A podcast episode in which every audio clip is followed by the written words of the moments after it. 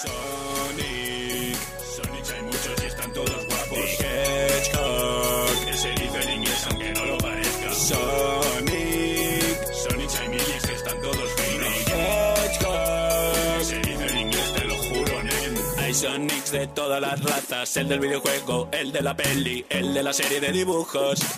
El de los cromos del bollicao. Sonic cabrón vas a toda pastilla. Como te pillen te van a quitar los putos puntos del carnet. Sonics hay más de mil Todos buenos para mí. Y ahora Robotnik es Ace Ventura. Sonics hay más de mil Siempre azules eso sí. Ponte el disfraz de Sonic Three, Y ven aquí. two, one. Game over.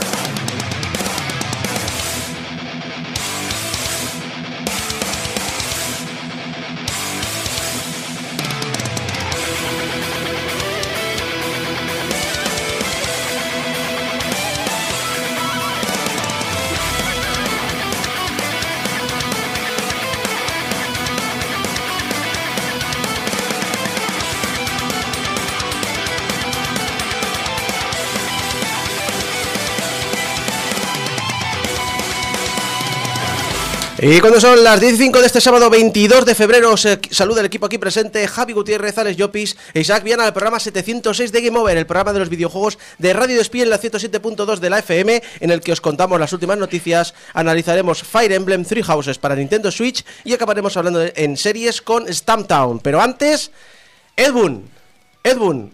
¿Quién? Eh, Edwin. Ed Boon. Ed Boon. El de Parásitos. Eh, sí, no, eh, no, el de las películas estas creepy. eh, no, no, el tío de Mortal Kombat. El tío de Mortal Kombat que se ha vuelto influencer y ha dicho, pues voy a Twitter a hacer una encuesta, una encuesta con más de 50.000 votos, si no recuerdo mal, eh, de qué es lo que más esperan los jugadores de la nueva generación. Una- eh, es que, claro, me ha hecho mucha gracia porque yo cuando vi esta noticia es los jugadores de la nueva generación esperan tal.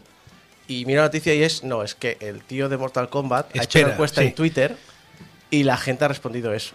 Pues Esos son es- los nuevos, los neoestudios. Las nuevas noticias. Las nuevas noticias, O correcto. sea, es, es un estudio contrastado con un Sí. grupo bien pensado de varias Exacto. regiones, con varias... nah, Varias representatividades de Sí, sí. jugadores, el público objetivo de esas consolas. Nah, nah, pollas, el tío de Mortal Kombat Con, gente que le gusta eh, eh, estrujar cráneos. Sí. Pues eh, ha preguntado eso, lo que esperábamos, y puso las eh, como respuestas: precio asequible, mejores gráficos, juegos exclusivos y retrocompatibilidad con la anterior generación. ¿Qué votaríais vosotros? Yo, me de entrada, me parece bastante errónea la encuesta. ¿Por por la selección. Porque lo, lo típico es, y esto pasa en cada cambio de generación, mejores gráficos. Bueno, yo más que mejores gráficos, vamos a hablar de una máquina más potente. Porque no solo gráficos, estamos hablando de uso de IA, de, de más carga, no solo poligonal, sino que a lo mejor va las cargas a otro tipo de, de elementos del juego. Es que no son gráficos solo. Nintendo Wii. Mira. Pero no, no, pero puede ser una máquina completamente más potente y que parte del proceso no vaya a gráficos. Sí, sí, pero Nintendo Wii. Es decir, Nintendo Wii, lo de la, lo de que se decía siempre de la GameCube overclockeada. Bueno, pero eso lleva haciéndolo Nintendo desde la GameCube, con la Wii, con la Wii U y la Switch Pero- también. Nintendo está claro que no juega, o sea, no compite en el tema de gráficos. Ya, ya, ya. Sus consolas cada generación buscan innovar a la manera de jugar. Pero- par- ya partiendo de esa base, Pero la idea general de una nueva generación sí que incluye los mejores gráficos. pero- y yo pero- está preguntando qué es lo que más esperas. qué es Pero lo por que eso más digo, pero yo, te da. pero yo diría que mejor que mejores gráficos diría más potencia. Pero aparte del Pero- mi, mi, mi, pero- mi, de pe- que has dicho tú que votarías. eso. Eh, más potencia. Porque ¿Qué eres, qué eres Chivo Bayo? Más potencia, dame pista, ¿qué despego? Eh, no, pero por ejemplo, me interesa, y que creo que en la encuesta eh, ha quedado potente, ¿no? El tema de la retrocompatibilidad. Ah, ah, Luego hablaremos de los resultados. Eh, tú quieres más potencia. Yo quiero más potencia. Y tú, pues, más potencia, ahora que estamos con la Xbox X pista y que no sé despego. qué. O sea, está todo el mundo loqui y la PlayStation 4 Pro y está la gente súper loquísima, pero la gente sigue pidiendo potencia. Yo voy a tirar por lo tópico y voy a decir que es retrocompatibilidad. Vale. Porque no tengo un. O sea, de las generaciones más actuales eh, es de las que tengo menos catálogo, de las más antiguas es de lo que más tengo. Y a mí me sacas una PlayStation que pueda jugar a todo lo que tengo en casa y me la voy a comprar. También habrá el factor de precio. Si me la sacas a 700 euros, pues a lo mejor no, pero eh, retrocompatibilidad. La recompatibilidad va, va a tener un, un valor muy claro y es ayudar a, a- a este clásico caso de sequía que tenemos siempre que hay una generación nueva. Te sacas la consola nueva, ¿a qué juego? Hay cuatro juegos. Y durante seis meses va a haber cuatro juegos. Y los tochos tochos no van a llegar hasta un año o dos años después, hasta que le empiecen a pillar el tranquillo a cómo desarrollar para la máquina. Pues lo bueno es que tanto si PlayStation lo hace, como dice, como Xbox, que ya ha dicho que va a funcionar todo completamente, es que te comprarás la máquina y automáticamente la anterior la meteré en una caja. Y puedes seguir jugando tal como estaba jugando, incluso las cosas pendientes, y probar un poquito de la nueva generación. Porque la retrocompatibilidad de PlayStation 2 con PlayStation 1 iba tan bien. Iba tan bien. No, hombre, tan, tan bien como la de la 3, con la 2. Sí, sí. Es que iba Oye, tan pues, bien. Yo creo que la mayoría, muchos de los juegos que tengo de Play 1 los juego en la Play 2. Y yo, no, yo en su momento no tuve ninguna queja. Tampoco era un jugador exigente Ya, de ya. si esto tiene mejores gráficos, peores, o Yo- está mejor optimizado o peor. Yo recuerdo. eh, que yo tenía 13 o 14 años, sí, sí, debía sí. tener. Yo recuerdo el. Bueno, me voy a volver a pasar por enésima vez Metal Gear Solid. ¿Por qué se ha acabado la música del ending a mitad de los créditos? Y ahora tengo como dos minutos de silencio. Es un, up- es un update de sí, la época. sí, sí, totalmente. Está pensado por Y los gráficos se ven raros. No es un Nah, bug, bueno, es un pasan. es una No, feature. mira, en ese aspecto Nintendo. Nintendo la, la lleva muy bien. O sea, tú defiendes eh, la potencia, tú defiendes la retrocompatibilidad. Yo he defendido los juegos exclusivos. Venga. Yo es que yo entiendo que no soy parte del gran público. Por lo tanto, a mí el hecho de tener una máquina antigua no me supone ningún problema. De hecho, Estoy acostumbrado a tener varios sistemas en, en- en la mesa. Incluso a día de hoy, que no puedo ser tan, un jugador tan hardcore como me gustaría, el hecho de decir, oye, pues ahora me compro una Play 4 de segunda mano a 100 pavos, no es un problema. Prefiero eso a, ten- a, a los 500, 600, 700 de la Play 5 para jugar esos juegos. Es que tengo que matizar otra vez la encuesta. Uy. Tengo que matizarla, porque también está mal. Pero la encuesta es la que es, no puedes ir ¡Sí! matizándola. ¡Está mal! Eh, yo quería decir que no juegos exclusivos, sino juegos nuevos. No me importa que sean exclusivos, no, no, no me interesa esto. Cuando vaya a decidir comprar la consola, yo a mí lo que me interesa es que haya juegos nuevos, nuevas propuestas, nuevas formas de hacer cosas, cosas que a lo mejor son, son sagas nuevas y a lo mejor nuevas versiones de sagas antiguas, pero juegos nuevos antes que exclusivos. Eso, ¿Sabes qué me acabo de acordar? Que cuando salió la nueva generación, la actual, eh, nos hemos olvidado ya de esto. La Play 4, la Xbox no tanto, pero la Play 4, te recuerdo que vivió de remasters durante un par de años. No totalmente, pero, Pero fue- que se aprovecharon. sí. Es que pero, había- pero, ojo, porque la industria creía que la nueva generación de consolas se iba a estrellar espectacularmente, que a nadie le interesaba ni la Play 4 ni la Xbox eh, One y que se iban a ir todo el mundo al PC. eso que y- decía Twitter. Eh, eso lo decía gente con contactos dentro de la industria. Michael Partner. Que gente como Capcom y demás, eh, cuando vieron que la PlayStation 4 se estaba vendiendo, se sorprendieron. Empresas tochas que no daban. O sea, todos los que sacaron remasters al principio, ya eh, internamente eran. No, no, si es que no confiábamos una mierda en la PlayStation 4, en la Xbox One, y lo que más nos ha sorprendido es que la gente se esté comprando una Play 4. Bueno, había cosas que estaban gritando el remaster, como el caso del Last of Us, por ejemplo. Que es que acababa de salir Hmm. hace nada y, y estaba gritando de, bueno, si lo podemos ver un poquito mejor. Sí, pero. ¿Sabes tipo de casos. Igual que pasa ahora, va a salir el de Last of Us 2 en mayo. Sí. Adivina cuándo va a salir el remaster. Ya, ya, pero esto es más de ahora, porque por ejemplo, God of War 2, no te salió inmediatamente un remaster de God of War 2. Era rollo decir, hostia, ¿cómo corre esto en la Play 2? Pero salió la Play 3 y nos dijeron, vamos a sacar un remaster para que lo veas aún más guay. Correcto. Es decir, esto es una idea, ya digo, esto fue que al principio de esta generación muchas grandes empresas no quisieron hacer la enorme inversión que requiere hacer un juego nuevo para nueva generación, de una generación que no confiaba en una puta mierda, y de repente se dieron cuenta de, por lo dicho, la PlayStation 4 son las consolas más vendidas y más rápidamente además, es decir, es un- una locura lo que vende esa máquina. Así que, pero bueno, yo digo, yo como hardcore soy de los raritos de, bueno, raritos, yo soy de los hardcores, no soy del público general, por lo tanto, a mí yo me interesaba más decir, oye, véndeme cositas que me que realmente me digan, solo voy a vivir aquí. Una cosa que veo interesante también ahora es la posibilidad de, imagínate que eres desarrollador y dices, vale, voy a sacar un juego cuando recién salidas las consolas, tengo más o menos un juego preparado para entonces. ¿Qué hago? ¿Lo saco para la Play 5?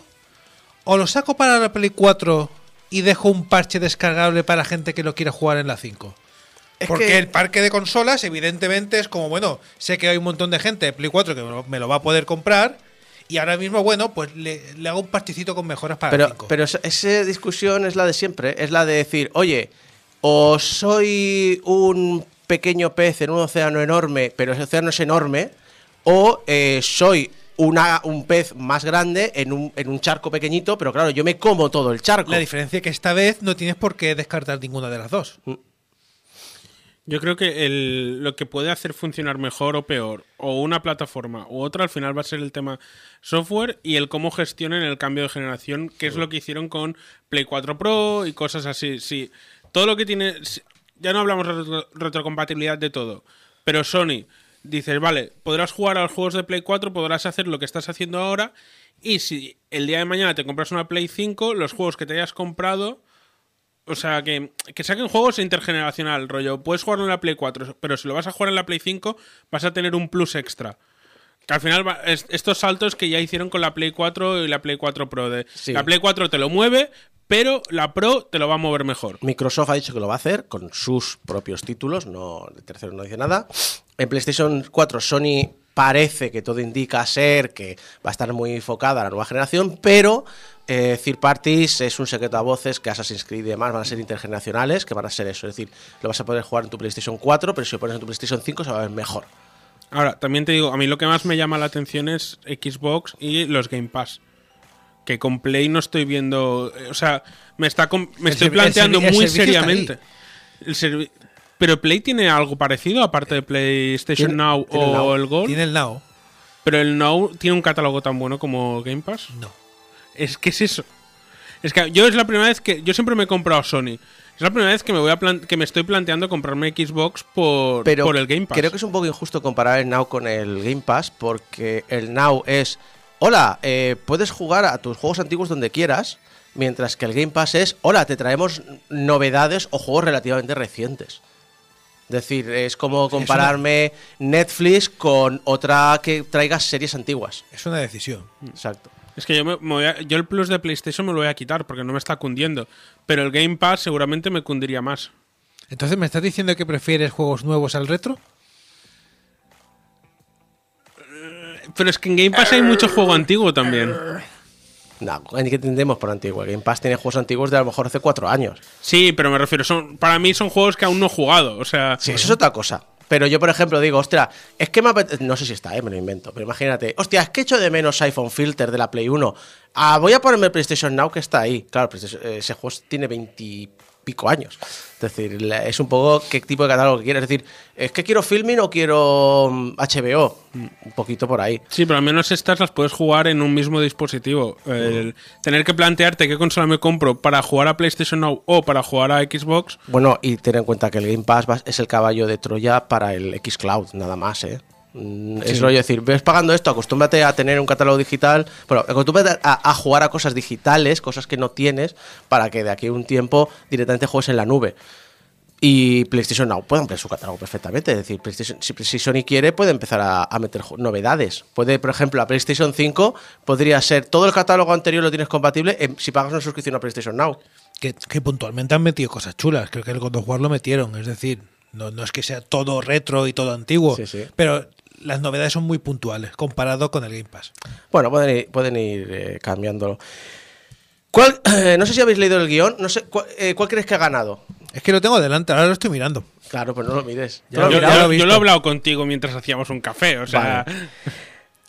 La decisión que, que yo esperaba, que yo he votado y que el propio Ed Boon esperaba que ganase muchos más votos, la última de todas ha sido exclusivos, que solo lo ha votado un 13%. Mejores gráficos o más potencia, según Javi, un 19%. Que tenga retrocompatibilidad con la anterior generación, un 30%. Pero, uy, qué inesperado. ¿Cómo, ibas a, ¿Cómo íbamos a sospechar que esa opción iba a perder si, si le preguntas a la gente, oye, de la nueva generación, ¿qué quieres? ¿Que tenga un precio asequible? Pues claro, pues claro, ha ganado con un 37%. ¡Barato! ¿Qué va a ser? ¿Qué, qué, qué? No, es que quiero pagar 800 napos. Hola, soy Sony del, eh, de 2006. Nuestra gente va a hacer horas extras para pagar por una PlayStation 3 a 600 dólares, aunque no tenga ni un solo juego. Que esto lo dijeron. Lo Esto lo dijeron. Lo tenían muy subidito. O sea, Y en aquella época, aún podíamos decir, es que todavía estamos en el boom económico, era dos años antes de la crisis, dos, tres. Esto es 10, 12 años mm, inmersos en la crisis. Y ahora, eh, primero, de 400 no baja fijo, No, no, para nada. sí. ni de broma. Los, y los rumores dicen que de coste son 450 dólares. Así que, y, y por eso digo que de 400 no baja, porque pueden a lo mejor vender a pérdida. Y eh, oriéntate hacia los 500, mínimo. Real- realmente lo que da la impresión es que nos vamos a ir a los 500. Yo veo. eh, oh, por cierto, eh, Soyefra dijo que él los pagó por la PlayStation 3. No fuiste el único. yo, yo me lo planteaba sobre todo por el Blu-ray. Porque Sí. en esa época un reproductor Blu-ray te costaba de mil, mil y Sí, sí. pico. Entonces, por 600, poder tener un reproductor Blu-ray bastante completo A ver. y además una consola, Yo no los pagaba, pero no lo veo descabellado, sobre todo porque dices tú el Blu-ray. Lo que me pareció más feo es la gente que se lo compró por el Final Fantasy VII Remake y Trico. ¿Eh? ¿Eh, por Sony? Trico. ¿Eh? ¡Ay, qué rico el Trico! ¡Ay, qué rico el Trico! Ah, el perrico. qué bonito. Y eh, lo que comentábamos, eh, 500 creo que será la consola base, ¿eh? Y que habrá un modelo de 600, 650. Con, el do- con doblando el disco duro, lo. Exacto, con un montón de cosas así. Eh, Eso ya me lo imagino. Y nosotros, pues hemos querido ser influencers de la vida y hemos repetido la misma encuesta. ¿Puedes cambiar la, la pestañita para ver los A ver, la resultados? pestañita. Te dejo la ¿En pestañita. serio no, no has copiado la encuesta en el guion? No, porque se acababa la encuesta a las 10 de, esta mañana. Ah, En el vale. momento de empezar el programa. Pues eh, en nuestro en nuestro en nuestra encuesta con más de 500 votos eh, en cuarta posición de nuevo con 13% de los votos juegos exclusivos, que es la opción que he votado yo, cabrones. Con Eh, el mismo porcentaje que con la encuesta de Dune. Sí, sí. Eh, mejores gráficos, eh, un 16%, tercer lugar. Pero aquí hace- hay, hay pequeño cambio. Precio asequible, un 27% de la gente ha votado, lo ha dejado en segundo lugar. Y lo que pide el 43% de nuestra audiencia es retrocompatibilidad. El podcast viejuno. ¡Qué raro! Qué raro. Ah, Porque mira si alguno, quieres- lo, co- alguno lo comentaba. Pero esta encuesta está mal. O sea, yo me quejo igual que Javi. Esta encuesta no tiene las respuestas que tocaría. Falta comunismo. O sea, la nueva generación espera comunismo. Exacto. Y ¿Qué todo esto sentido es una excusa tiene? para poner esto. Que le regalen la consola. Sí, no, es nuestra consola. Cuando se compre la consola, es, Es nuestra, nuestra con- consola. exactamente. Va a circular por todas nuestras casas. La nube en realidad es, es una, de utopía, una utopía comunista. Será de Exacto. todos. Perdona, perdona, Netflix es comunista porque no es tu cuenta, es la de todos. Eh, pues lo dicho, eh, no sé si hay un comentario que, que quieras comentar. ¿Has tenido una, incluso una discusión con, bueno, una discusión, una charla con un oyente sobre que estabais hablando sobre la potencia y todo eso? Sí, por ahí está. Esta es la primera isla de las respuestas más. Pero hay uno justo que me decía. Mira, Súper radiofónico Mira, esto, el, ¿eh? el chat, que, que el chat suele estar por aquí por el chat. En realidad, desde mi punto de vista, los mejores gráficos deberían ir implícitos en la nueva generación, por lo que no es una opción para mí. Sí. Y luego viene Nintendo. que todo el mundo saca consolas HD y dice: Eh, eh. "Eh, de definición estándar es suficientemente buena para Me todas". encanta que a estas alturas todo sea. Sacarán una Switch Pro con muchos mejores gráficos y más potencia y tal. Desde hace siglos que siempre hay rumores de que van a sacar algo Pro y nunca lo hacen. porque divides a la comunidad y ya lo intentaron con una DS. No recuerdo si era la DSi o, o otra, o la New, eh, o la Sacaron- New DS o... Hicieron una New 3DS que teóricamente era un pelín más potente. Sí, Y- no, pero la New 3DS creo que simplemente era más potencia, pero la DSi tenía juegos exclusivos. ¿Qué ocurrió? Que nadie los jugaba, porque nadie iba a sacar un producto, o sea, nadie iba a sacar juegos para un sistema que iba a tener poca gente. Y esto, que parece algo, oh, vaya, esto es algo que hemos descubierto en este siglo. No, en los 80 los ordenadores domésticos tenían, pero a docenas de modelos. Uy, tengo un Astra con 64K de memoria, pero ¿por qué no me compro uno de 128 kilobits que tendré juegos más potentes? No, porque la base tiene 64K, así que tu juego de 64K lo juega todo el mundo, el de 128 no. Pasó lo mismo con Commodore, pasó lo mismo con MSX. Con el Spectrum, como fue tan fuerte, no pasó tanto, pero tenían que hacer dos versiones y en el cassette venían las dos versiones.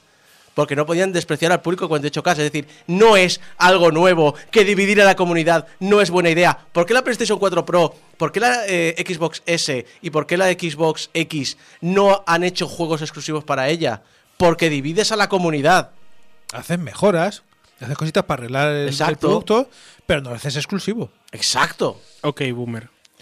Una de las últimas que la cagó Microsoft fue con el Kinect. Y bien que se lo comió. A ver, el Kinect, eh, creo, es lo que dije yo, el Kinect tendría que venir obligado. Entonces, lo vinieron Lo obligado. hicieron obligados, y yo estoy de acuerdo. Pero el prole- yo creo que aquí- No era el momento. Yo aquí creo que el problema de, de- del Kinect fue eh, el hecho de que Microsoft no vendió todo lo que tenía que haber vendido. Si hubiese vendido rollo Nintendo, el Kinect, ya digo yo que usaría, porque lo de, oye, me siento, ya me he logado, está muy bien cuando vas a jugar, está un poquito mal cuando eh, te sientes a ver a tu- cómo juega tu hermano, que entonces te conectas y en plan, de, no quiero conectarme, que no quiero que vea a la gente conectada, a lo mejor solo me he venido a sentar a ver, pero no me apetece hablar. O cuando gritabas en el online el, el Xbox apágate. Y... Sí, uy, qué bueno, qué risas. Pero tenía esas cosas chulas, ¿no? De decir, oye, eh, eh, Xbox enciéndete, mm, actualizaciones solas. eh, Estaba bien. Y esto se hubiese aprovechado mucho mejor. Por ejemplo, en el Battlefield 4, eh, yo usaba el Kinect para pedir eh, munición, salud, lo que sea, sin necesidad de. Espérate de la acción, que abro la rueda de comandos, que lo. pi-". No, no, es rollo decir, eh, munición. Entonces, el juego la pedía, pero yo no tenía que estar perdiendo la atención de la acción. Pero por eso el problema de- no es la, la tecnología del Kinect, el problema es cómo lo implementaron Hmm. al mercado. Pero bueno, se intentó, falló y yo siempre he defendido que el- más vale intentar las cosas, aunque fracasen, que no, que no intentarlas. Y vamos a hablar de, de online. Online. Eh, League of Betting ha realizado un estudio sobre juegos online que se refiere a todo tipo de- producto que permite jugar eh, contra o con otras personas a través de consolas, ordenadores, móviles o incluso navegadores de Internet. ¿Pero un estudio en Twitter también? No, no, es una, una empresa. Una empresa que, a ver, eh, se dedica creo que a las apuestas de eSports. Entonces, O sea, lo, peor de los dos mundos en una empresa. Exacto. Eh, no, pero aquí, lo interesante es saber eh, la cantidad de jugadores online que habrá. No hablamos de jugadores en general, ¿eh? hablamos de jugadores que jueguen online. Y para el 2024 habrán mil millones de personas jugando online. Esta medida incluye el, reducir el crecimiento que ha tenido eh, China, porque China ha introducido medidas para reducir el tiempo de juego online porque estaba creciendo desmedidamente en los últimos años. Lo dicho, mil millones de estos, 330 estarán en China. Este 2020, que estamos, no es muy diferente. Se prevén que para este año tendremos 870 millones de jugadores online, es decir, estamos a, a 130 de, de que, en cuatro, crezca en cuatro años. Y yo os pregunto, ¿cuál creéis que eh, este año será el primer puesto? Tú no, mire, Javi. Ya lo he mirado. Si no puedo jugar, coño. Ah, a ver, Alex. ¿Cuál tú. crees? ¿Cuál crees que será el primero de todos? Eh. ¿El primero de qué? ¿De El, el- el- el país con más jugadores? Sí. China. Claro, obviamente. Por favor. con 324 millones de jugadores y su mercado generará 4.200 millones de dólares. Solo, solo China, ¿eh? Solo China, 4.200 millones de De dólares hecho, en un quiero, año. quiero corregir mi respuesta Tencent. Gana Tencent. Dentro de China hay más que Tencent. Fuera de China, no tantas, pero bueno. En segundo lugar, ¿quién tenemos? USA. USA. Yo, yo es que acabo de pasar página, así que también la he visto. Ah, si no se puede jugar con vosotros nunca.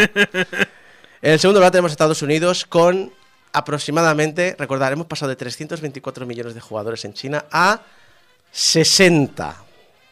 60 millones. A mí hay una cosa de Estados Unidos que me sigue sorprendiendo. Es un país con más de 300 millones de habitantes y luego ves los índices de audiencia de televisión y, y según qué cosas y es como, no me salen los números. O sea, que un programa, uno de los programas más vistos de una cadena tenga solo 10 millones de espectadores siendo 300 millones de personas en ese país. Hay muchos factores, eh, antes incluso del juego online. Eh, en primer lugar, la entrada de Internet. Ya debe decir ni de YouTube, que también, ¿eh? Que el- ya recuerdo que hace 5 o 6 años se hablaba que la generación de 15 a 20 y pocos años no reconocían estrellas de televisión y casi ni de cine, pero sí de YouTube. Pero es que además las de sumar el Fortnite, el League of Legends, el- es decir, hay una, una- una fractura de ocio brutal. Y, además, le de sumar otra cosa. Todo esto es, está muy bien para la clase media o la clase que se puede permitir, o incluso, aunque seas pobre, pero tú tienes un móvil para trabajar, para buscar trabajo, aunque sea, y tienes ahí juegos. Pero en Estados Unidos hay una disparidad económica brutal. Hay mucha gente pobre, mucha gente no se puede permitir estas cosas. No, por eso que siempre me ha fascinado que un país tan grande a veces tenga números que 60 millones es mucho. Sí. Pero estamos hablando de Estados Unidos. Que tiene más, que, creo que- creo que eran Te da la sensación- 330 o 320 millones de habitantes, algo así. Sí, a nivel cultural o a nivel de accesibilidad a según qué cosas, te da la sensación de que debería haber mucha más Sí. gente. Y tienes también todo el tema de la América Profunda, que tiene las costas súper desarrollalladas y, Claro. y al momento que te empiezas a meter para adentro, Ya. aquello no tiene nada que ver. Pues la, la, la América rural, eh, que está por otras cosas. Eso también Sí, es la, cierto. la América vaciada. Sí, bueno, pero es que España pasa igual. Sí, sí, No, no es diferente. sin duda alguna. En tercer lugar tenemos, y esto sí que me ha sorprendido, a Japón. Con 25 millones de jugadores online. Siempre ha sido sorprendente en, en- en relación a- al espacio que tienen. ¿Sorprende o no? Porque también, eh, mientras que Estados Unidos tiene eh, un, eh, unos em, desplazamientos al trabajo muy largos, pero en coche, eh, Japón también tiene muchos de estos transportes, pero en transporte público. Están apretados ahí, ¿eh? Están apretados, pero les da para jugar a- al, al- al móvil, realmente. Es- yo creo Sí, bueno, siempre va. ha sido un país muy fan de las consolas portátiles también, ¿eh? Sí.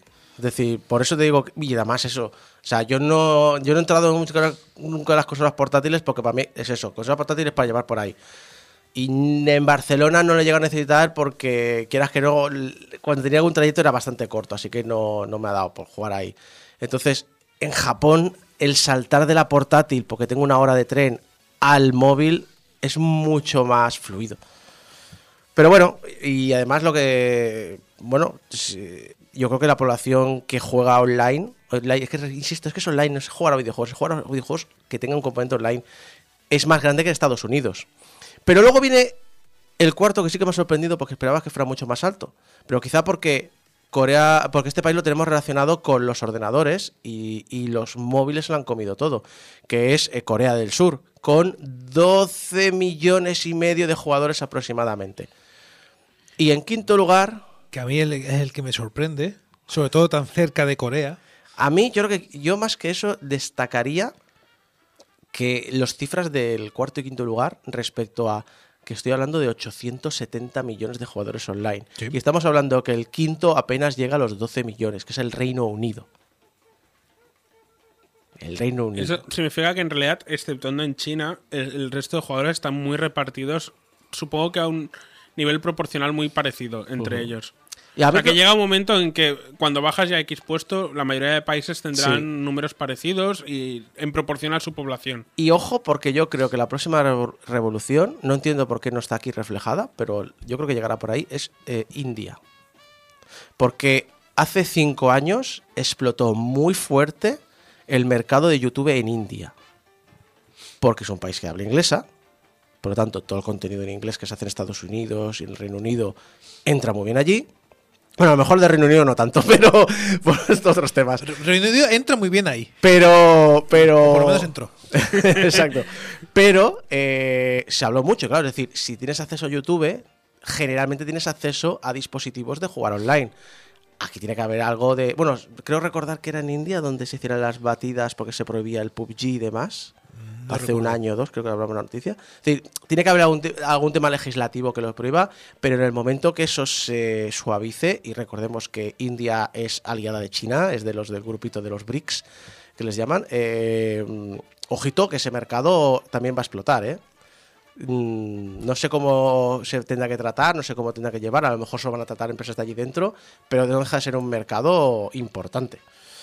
Así que. Ah, por cierto, el 37% de los jugadores eh, de estos online son millennials. Es decir, Mm, lo, millennial. Sí, porque más que nada decían que era gente con clase, eh, con calidad pudiente media o alta. Vamos a pensar en lo de siempre. Soy del 81 y entro como millennial. O sea Sí. que es completamente lógico. Y vamos a hablar de algo que no es tan lógico, que es lo que está haciendo F Online. CC CCP Games ha cancelado un juego que llevaba años desarrollando, Project Nova. Es un shooter multijugador de ciencia ficción. Este Project Nova, bueno, era. Era un shooter multijugador de ciencia ficción, pero han estado retrasando las pruebas, eh, las betas y demás, y la han decidido alcanzar, eh, perdón, cancelar porque decían que no alcanzaba la, la calidad deseada. Bueno, algunas veces esto pasa. Sí. Eh, haces pruebas, incluso deberían haber cortado el desarrollo antes, pero dices, no, un poquito más, porque yo creo que el género merece la pena. Exacto. Hasta que un día te das cuenta, bueno, que ese género no funciona. Sí, Y, este género- y- te- eh, es, es un target muy concreto, ves que no va a funcionar y dices, bueno, voy a hacer una cosa distinta. Exacto. Entonces, en vez de este shooter multijugador de ciencia ficción, ¿Qué han han anunciado que proyectan un nuevo, que comienzan un nuevo proyecto Bien. Bueno, que es un shooter multijugador de ciencia ficción. ¿Qué? Solo que en vez de hacerlo en no me acuerdo qué país está CCCP, es, eh, es de Europa del Este, ahora no recuerdo el país, eh, lo van a desarrollar en el Reino Unido, otro equipo. Solo son dos Cs, ¿eh? CCP, CCP, CCP. ¿A dónde te vas? Lo siento, pero me sale el CCP. ¡Me sale el CCP! Espera, espera. Esta mano. Ay, eh, Tarde. ¡Tarde! Este nuevo, lo, he dicho, eh, un nuevo grupo de desarrollo y esta vez sí que han dicho que no van a mostrar nada hasta tener algo sólido para evitar críticas porque o no se parecen a los diseños originales o hay downgrade, etcétera, etcétera. Pero ya lo han dicho. Pero ya lo han dicho. Este es el tercer proyecto del universo IF. Recordad, IF Online, que es el Excel multijugador. Eh, porque básicamente para jugar necesitas dos o tres tablas de Excel al lado y, hacer, y tener una, una clase de matemáticas y de economía brutales, aparte de, de guerras en el espacio. Tras el ambicioso y no especialmente bien recibido Dash 514. Y Dash 514 es un título que es una lástima que no haya funcionado, porque el concepto era muy interesante. Era también un multijugador online de, De ciencia, ciencia ficción. Si es lo suyo, es lo suyo, ya está. Eh, también era un shooter en primera persona. Pero la gracia era que estaba interconectado e influía en el mundo de EVE Online. EVE Online son batallas galácticas y entonces lo que tenías es una opción de, por ejemplo, de atacar a un, planeta y demás. Pues aquí eras infantería y tus acciones hacían variar la eh, importancia de las diferentes corporaciones galácticas y entonces influía en el mundo de EVE Online lo que hacían los jugadores en Dust 514. Ah, If Online es como. Es que no lo he jugado nunca. Es eh, el típico juego que son más estadísticas y números rollo. Es o sea, no hay una acción real, rollo élite, que subes con la nave y te estás moviendo No, con la nave no. en vivo. es como un juego de estrategia en el espacio, pero el problema es que aquí es perfectamente legal, o sea, es decir, las naves te cuestan dinero y perderlas no te las van a regalar de nuevo, es, ah, ah, tú has apostado por algo y no, no ha funcionado. Entonces, ¿qué ocurre? Que está muy pensado para que ganes dinero jugando a IF Online, para que la gente se junte y forme corporaciones conjuntas dentro de IF Online, es decir, se comporta como un mundo corporativista real con acciones aplicadas al juego. Vale. Entonces, incluso el tema de... hay- obviamente hay, hay ciertos límites legales que no se pueden rebasar, pero que si hay espionaje industrial está legalmente permitido dentro del juego, a, a pesar de que eso puede... A, veces hemos dicho noticias de que hay gente que ha perdido 100.000, 200.000 dólares por culpa de una cosa de estas, etcétera, etcétera. Es perfectamente es es como la fiebre esa que hubo hace muchos años del Second Life, de que la gente se ganaba la vida en el Second Life, Pero, pero en eh, el espacio. Exacto, pero mientras que Second Life fue más gente rollo decir, oye, a mí me gusta esto, soy un poquito artista y demás, aquí son economistas. Aquí es eh, el juego favorito de Ciudadanos. Veo a Albert Rivera ahí. Oh. Liberales. Liberales en el espacio. y hablando de, de cancelaciones de juegos, hay uno, hay un juego, no sé si os sonará, en el que la humanidad corre peligro por, de desaparecer por un virus. Un juego que Sony... De Sony- eh, uno de esos de pandemia. no, no, no, está Sony detrás. Está Sony, es uno de Sony. Es un triple A, un tocho. Un tocho. Virus, virus asolado la Tierra. Exacto. Y, y se ha cancelado. Bueno, no, lo que, que lo que se ha cancelado es que iban a ir al Penny Arcade Expo con una demo jugable propia para ir al evento, pero no. ¿Y qué ha pasado? El coronavirus. Bueno. básicamente. Uy, de de hay- eso sabemos aquí en Barcelona un rato. Sí, sí, no, no. Hay, y no paran de haber noticias de que la distribución de la Switch se va a retrasar por culpa de coronavirus, que la nueva generación de consolas va a tener problemas por culpa de Bueno, coronavirus. es que, ¿qué es lo que pasa? Si le haces boicot al país que te fabrica todo, pues dejas de tener productos que, re- que vender. Bueno, pero también creo que es importante el que hay, coño, que hay 70.000 personas infectadas por coronavirus. Es, es una cosa que Sí, sí, o sea, a ver, eh, hay gente que está infectada, hay gente que está muriendo por el virus, pero hay que poner las cosas en proporción. En España, el año pasado, murió más gente por gripe. De hecho, literalmente, muere más gente por gripe al día que por coronavirus. Es un poquito ejemplo de mierder. Ya, ya, no, pero hay, hay muchas infogra- eh, infografías. Pero- es que pero- ayer, ayer precisamente estuve mirando ah, sobre el tema. Eh, es de las epidemias que más rápido ha crecido en un corto periodo de Que tiempo, eso vamos. pero Y no, y no, y no- no es, de- es de las menos letales que ha habido en los últimos 15 años pero, o 20. pero corre como la pólvora y no tenemos una, una cura. Básicamente es un. Hay que atajarlo, ya está. No, no, no, no está. Es decir, son cosas. A ver, que sí, que hay un componente económico, porque es- lo, lo hablamos. No sé si lo hablamos en el programa anterior o lo hablamos en Petit Comité. Que lo que hay con la concentración de Mobile World Congress es más un tema de la guerra comercial entre Estados Unidos y China, porque básicamente mm, Huawei tiene un 5G muy potente, el resto de empresas no están consiguiendo crear un 5G muy potente y hay algún tipo de, pues, de pelear o decir no quiero que se imponga este, quiero que se ponga el mío.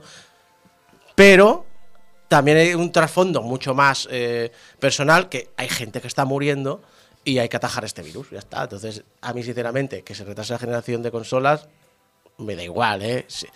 Eh, creo que la vida humana va por delante, aunque sea de un país en el que luego podemos discutir que si la globalización está quitando puestos de trabajo lo que sea, ¿eh?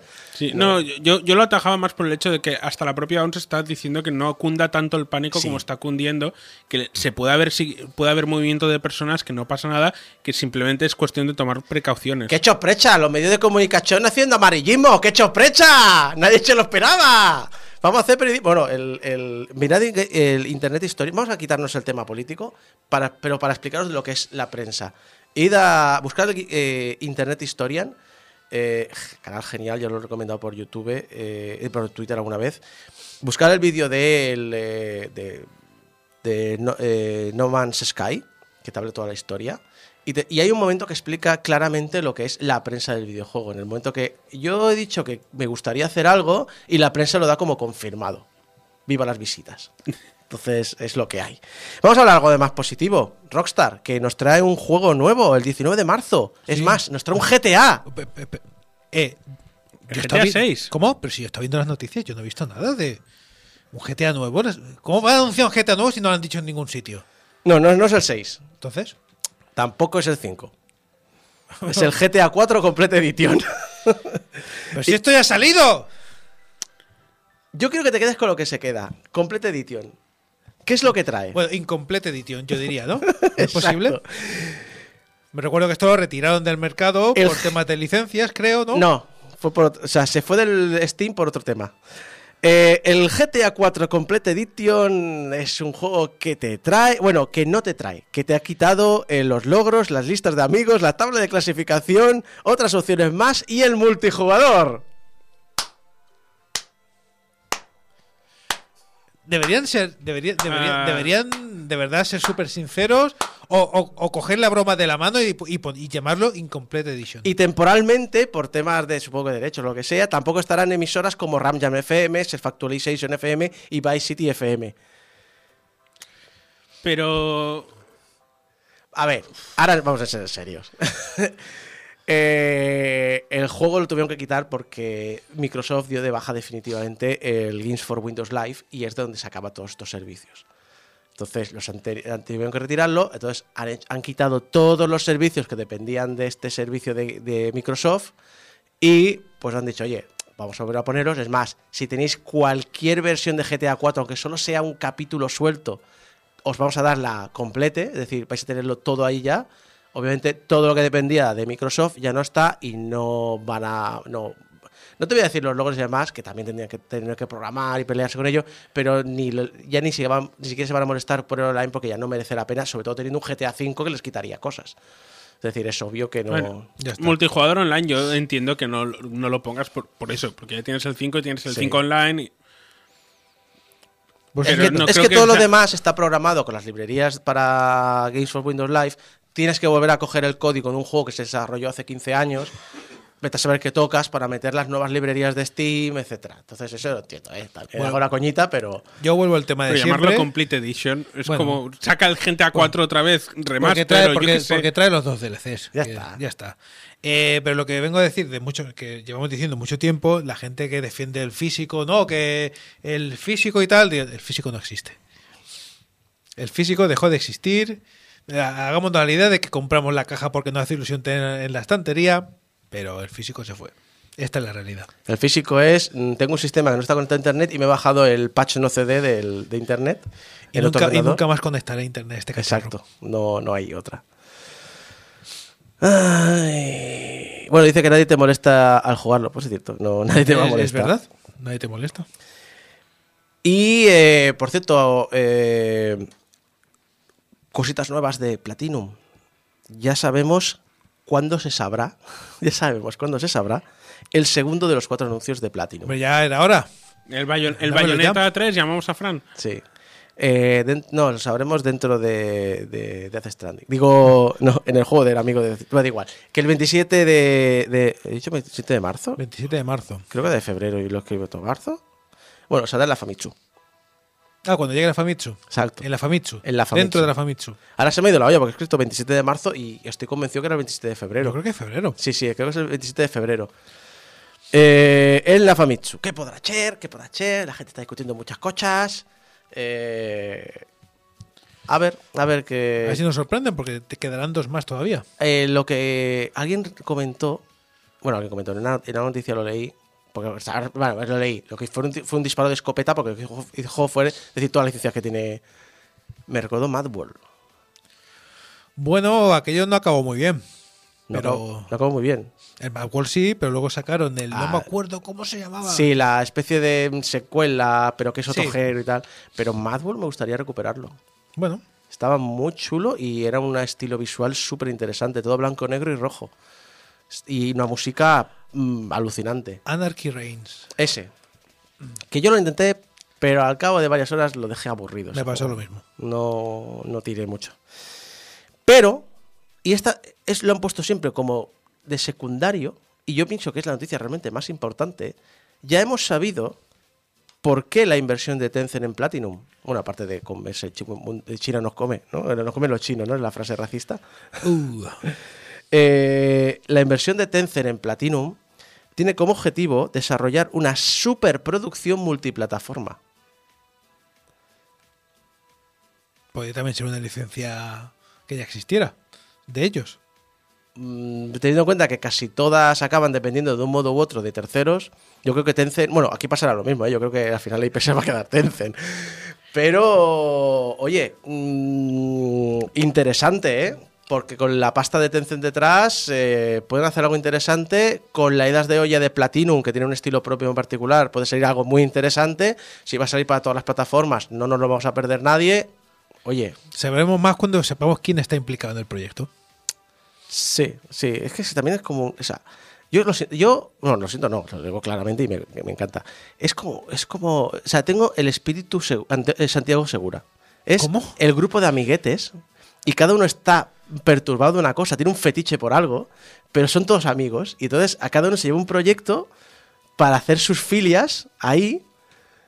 Pero, pues es cierto, Sí, es sí. decir, Bayonetta es, eh, o sea, cuando ¿Cómo era? Eh, ¿Es Camilla? ¿Es Camilla el, el productor de Bayonetta? Eh, de- no, no, no. No, el. ¿Quién era? Ahora, ahora- ahora se me ha ido el de Bayonetta. Bueno, que había estudiado no sé cuántas docenas de culos perfectos de modelos. Perdona, Bayonetta es un conjunto de filias de un hombre. Y un hombre japonés, además. Y lo Posible. sabes. Sí, sí, creo que era- sí, no, me- se me ha ido el pelota. Sí, era Camilla. Creo que era Camilla. Sí. Esto, claro, estamos hablando de que 2005, 2006 que se hablaba esto, que, que aún se comentaban temas así de alegremente. Yo me sigue sorprendiendo que un juego como Bayonetta sea exclusivo de Nintendo. Mm, el 2. El 2. Ah, El 1 es multi. Y el 3 era No también. acordaba. El 3 era también sí. porque también ha puesto la pasta de Nintendo. Eh, Depende de quién pone la pasta. claro, Sí. es que re- recuerdo el anuncio en Wii- de Wii U para, la, para Bayonetta, no recordaba que había salido en más plataformas. La verdad. Claro, porque es que el Bayonetta es de la anterior. O sea, de la, casi ya dos generaciones. Cuando salga ahora la nueva. El primero es de Sega. O sea, la- el Bayonetta tiene la Sa- licencia salió, Sega. salió originalmente sí. en Xbox Bayonetta 2 360 y en Play 3. Exacto. Y la Bayonetta 2 tiene la licencia Nintendo. Entonces, claro, lo que dicen, hombre, nos gustaría recuperar, pero claro, tenemos que negociar con Sega, tenemos que negociar con Nintendo, porque claro, tampoco sabemos qué trato llegó Nintendo cuando hizo Bayonetta 2, no sabemos qué tra- tejemanejes hay por ahí en medio, que es, es secreto. Y, eh, y ya hablando como última noticia, Marina Amores, eh, o también conocida en internet como Blissy, trae nuevo proyecto junto a la periodista Marta Trivi, llamada eh, este proyecto se llama Nerfeadas. Según notas que tengo aquí apuntadas de la presentación, según el libro blanco del DEP, tan solo un 16% del personal dedicado al ocio electrónico en España son mujeres. Y esto causa, según la desarrolladora Laura González, sesgos inconscientes, la que, ya que la mayoría de habilidades que se piden son masculinizadas. La traductora Judith Tour, eh, que también la conocemos mucho por, es muy- se mueve mucho por Twitter, Por Twitter. eh, destaca también el síndrome del impostor. Tienes que estar demostrando constantemente la experiencia que tienes en videojuego, cosa que los chicos no tienen que hacer. Este proyecto es una serie documental de 10 episodios de 30 minutos que se va a poder ver en YouTube a principios de marzo. La presentación tuvo lugar en, eh, le- perdón, tuvo lugar aquí en Barcelona.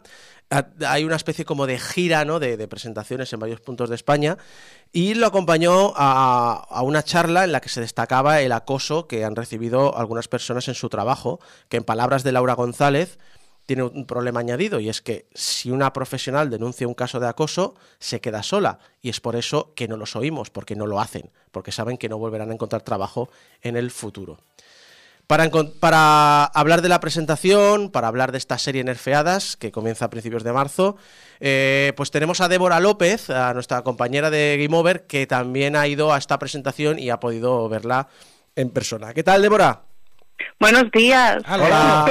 ¿Qué tal? ¿Qué tal? Ta- eh, Antes, antes me has dicho que a lo mejor se oían maullidos de fondo y yo exijo mis maullidos de fondo. ¿eh? ¿Dónde están? ¿Dónde está la gata? Pues, pues justo ahora la tengo tranquilita aquí en la espalda. Me está haciendo como en los riñoncitos, me está dando Un calor. ¿no, no está Sí. purreando? ¿No está haciendo ahí purr? ¿No está ronroneando? ¿No está en modo Un vibración? poco, un poco, un poco. Aquí está, aquí está, haciéndome compañía.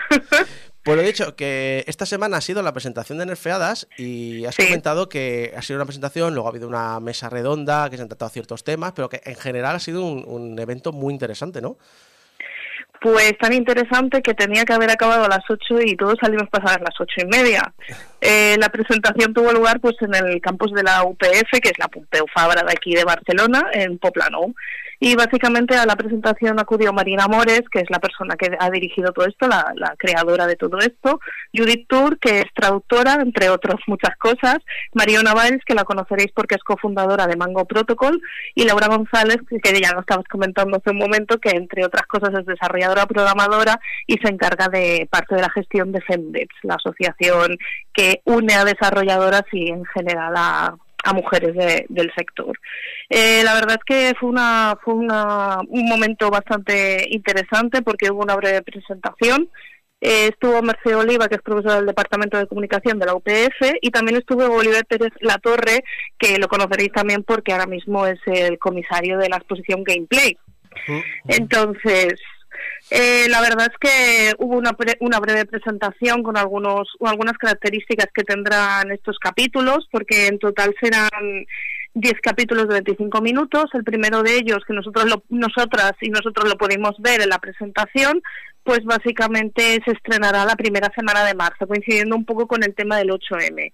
Mm. Es- habrá, la mayoría serán autoconclusivos, es decir, solo tratarán ese tema, pero en dos casos, el primero de ellos, es el de desarrollo, se divide en dos partes y el de eSports también. El primer capítulo justamente eh, hab- hablaba de esto, de la primera parte del desarrollo, con, digamos, todo el tema de barreras que se le imponen a la mujer, el ambiente laboral, el acoso que existe en el entorno y un poco el síndrome del impostor. Eh, he de reconocer una cosa, y es que Marina ya lo comentó, que no han tenido financiación de ningún tipo, todo esto ha salido de sus bolsillos, lo han tenido que hacer ellas, y cuando digo ellas me refiero a Marina Mores y Marta Trivi. Marta, por ejemplo, ha estado en todo el tema de guion y un poco en las decisiones y en pulir todo esto. Eh, después de- del capítulo, donde han hablado una parte de las más de 20 profesionales que hablarán en, en esta serie documental, eh, se hizo pues un poco mesa redonda donde, bueno, ya com- habéis comentado algo, pero las, las presentes allí quisieron hacer hincapié sobre todo en todo el tema de que, por ejemplo, en el ambiente tech no existe tanta toxicidad como en el ambiente de los videojuegos. O sea, a Y pesar de lo- que es el mismo sector en principio, Sí. es como que es como un nicho aparte, ¿no? Sí, sí, Laura, por ejemplo, nos comentaba, porque claro, ella también ha trabajado entre los dos mundos, digamos, el de videojuegos y el sector tech.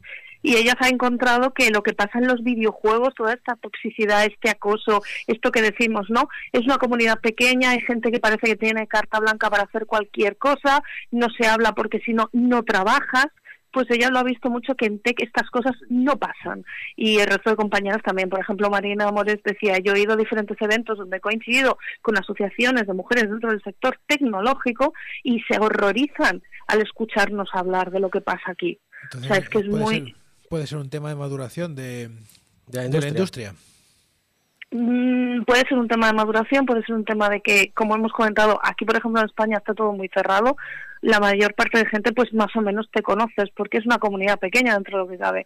Entonces ya hemos visto varios casos, por ejemplo el que sucedió hace unos meses con su casa, en que, bueno, no hay consecuencias para esta gente. Pueden decir que te vetan, pueden decir que no te quieren en los eventos, pueden decir que eres X, pueden insultarte, pueden acosarte y la realidad es que después estas personas no tienen ninguna consecuencia. Entonces, claro, eh, si juntamos eso, es normal que la mayoría de gente eh, no quiera denunciar, porque sabes que si vas a denunciar, aquí no vas a encontrar trabajo y vas a tener que irte fuera. Es que es muy triste, es muy duro todo esto. Y durante el debate se comentaron casos y ellas mismas dijeron, oye, hay cosas que es mejor que no salgan de esta sala porque sabemos que si salen de esta sala vamos a tener oleadas de acoso, nos van a insultar, van a venir a nuestro Twitter, a nuestras redes sociales, nos van a llamar de todo, van a ir a los foros, foros de Mary Station y foro, y foro coches, obviamente. Entonces, claro, es una situación en que, en que es- es- estamos desprotegidas realmente. Y yo me quedo con una frase que dijo Marina, que estoy totalmente de acuerdo, de que no nos vamos, es que nos echan. Hmm. La verdad es que Entonces- conozco personalmente a Marina y la he visto en momentos duros y también tener Hmm. miedo por su integridad física, porque hay momentos en los que incluso se había como un movimiento para intentar saber los datos personales, mm, la dirección física donde viven estas personas por Sí. un grupo de personas, así que cuidado con, con algunas cosas. Sí, sí. Yo no voy a comentar, no voy a opinar porque no he visto nada. Tú has visto un poquito más, eh, pasa es que ya son las 10 y yo creo que lo mejor es que cuando se estrene el primer capítulo la gente lo vea y opine. Exactamente. Muchas gracias por también por tratar el tema. Pues nada, oye, y esperemos que venga, esperemos verte la semana que viene aquí en Game Over en directo. Por supuesto que hay entrevista. Exacto. Ale, pues nos vemos. Muchas gracias por participar. Ya sabéis, ner- Nerfeadas lo podéis eh, buscar en YouTube para suscribiros al canal y estar atentos en la primera semana de marzo cuando comience esta nueva serie.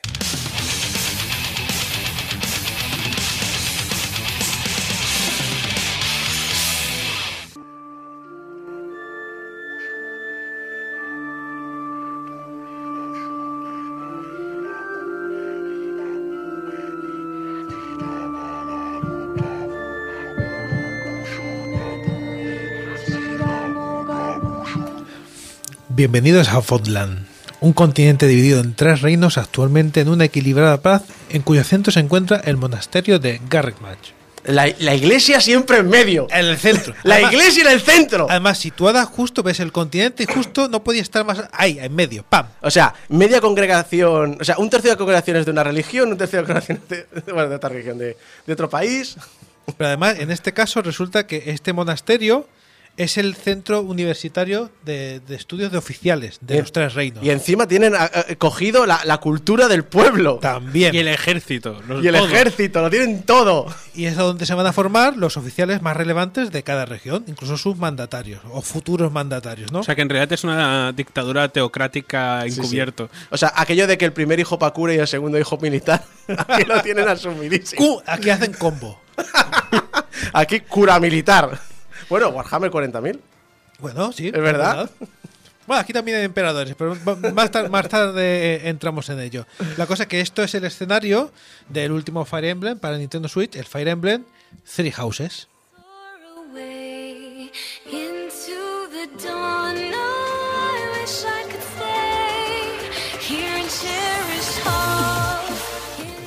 A ver, aquí tu personaje, en este caso solo puedes elegir el. Alguna vez tiene un poquito más de, person- de personalización, pero aquí puedes elegir simplemente entre dos, con sexo masculino, género masculino o, femenino.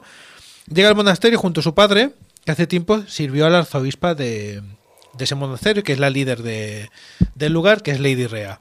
Y por razones que no voy a entrar ahora, pues lo que pasa en los juegos. Ah, pues ahora, ahora vas a ser profesor aquí. ¿Cómo? Pues te toca ser profesor aquí. Y tienes que coger a, a uno de los tres líderes de la academia y, y es una decisión que te, va, que te va a costar el resto del juego elegir a tres historias completamente, pues, más o menos completamente distintas, elegir a cuál, a cuál prefieres de los tres. Madre mía, si tuviera 15 años, que pedía que los juegos fueran largos y que, y que siempre he odiado lo de, no, el juego es igual, pero al final tienes un- un- una decisión que tomas y tienes tres finales diferentes. No, no me vale. No, esto está bien, ¿eh? Esto está... Aquí tienes eso, tienes tres casas. Tienes los leones azules, las águilas negras y los ciervos dorados. Pero, espera, espera, eh, eh, ¿son eh, cuerpos militares o son clases de preescolar? Representan los tres reinos de los que estamos hablando y cada uno está capitaneado por un personaje que es el que se convertirá en tu segundo de a bordo, ¿no? Por un lado está el príncipe Dimitri, en orden, el de los leones azules, la futura emperatriz de Edel- Edelgar y eh, por la parte de las águilas negras y de los ciervos dorados tenemos a Cloud. Ciervos, los de los, somos los ciervos. Es que me los imagino todos cogidos de, de una cuerda y somos los ciervos. ¡Somos los Me, ciervos! es me encanta cómo los japoneses admiran tanto la cultura europea. Bueno, y la tergiversan, pero, sí, sí, no, pero ya, es lo chulo. obvia- obviando eso. O sea, el otro día un, un total, un pequeño off topic. El otro día un compañero, un colega me enseñó imágenes de versiones de, art- de dibujantes del Renacimiento hechas idols. Y fue en plan, what the fuck is this? Bueno, sí, sí, es que. Japo- japoneses. japoneses. Bueno, lo que también hacemos nosotros lo nuestro con la cultura japonesa. Hombre, claro. Sí. O, o- o con Es- la lo- cultura. lo o- exótico. O con la cultura del western americano y demás. sí. La cosa es que esa decisión nos va a llevar a tener cuatro finales distintos. Tres personas, cuatro finales distintos. No, ¿Cómo? Puedo, no puedo entrar más en detalle en esta parte de la historia, pero lo, lo que sí es verdad que eh, tomar esta decisión va a hacer que el juego está más o menos dividido en dos partes, más o menos. La primera parte va a ser un poquito más similar, pero la segunda parte se va a convertir en una cosa completamente distinta, dependiendo de, de a quién cogiste al principio. Es un, pero esto es un poco la, la tendencia de Fire Emblem, ¿no? De dividir el juego en dos partes y la segunda parte depende de la- tus acciones de la primera. Eso es habitual en Fire Emblem, que a mitad de juego pasa algo gordo, gordo, y, Lo la, histo- gordo. y la historia pues cambia bastante. Pero normalmente no implica tampoco estos tres, estos, estas tres vertientes. En el, en el, el anterior no, el, el- el anterior que vendieron que eran tres copias, que eran dos copias distintas y una y una tercera en DLC, sí que eran tres juegos completamente, prácticamente completamente distintos. Pero se está un poco acostumbrando a, a esto. Pero me hace gracia porque nos quejábamos muchas veces de, es que me venden dos Pokémon que son exactamente el mismo juego, pero me tengo que comprar dos porque hay solo un bicho diferente. Y aquí, aquí lo que han hecho es, te vende un juego que son, en realidad te hemos programado tres. Bueno, ya te digo que la primera mitad el escenario más o menos es el mismo, solo que cambian los personajes que tienes alrededor, porque no solo tienes a este a este líder, sino que este líder viene con una serie de personajes que son completamente distintos. Y ahí entra el tema de que cómo participas tú con estos personajes al, al- al argumento y a la vida en este monasterio este monasterio universitario.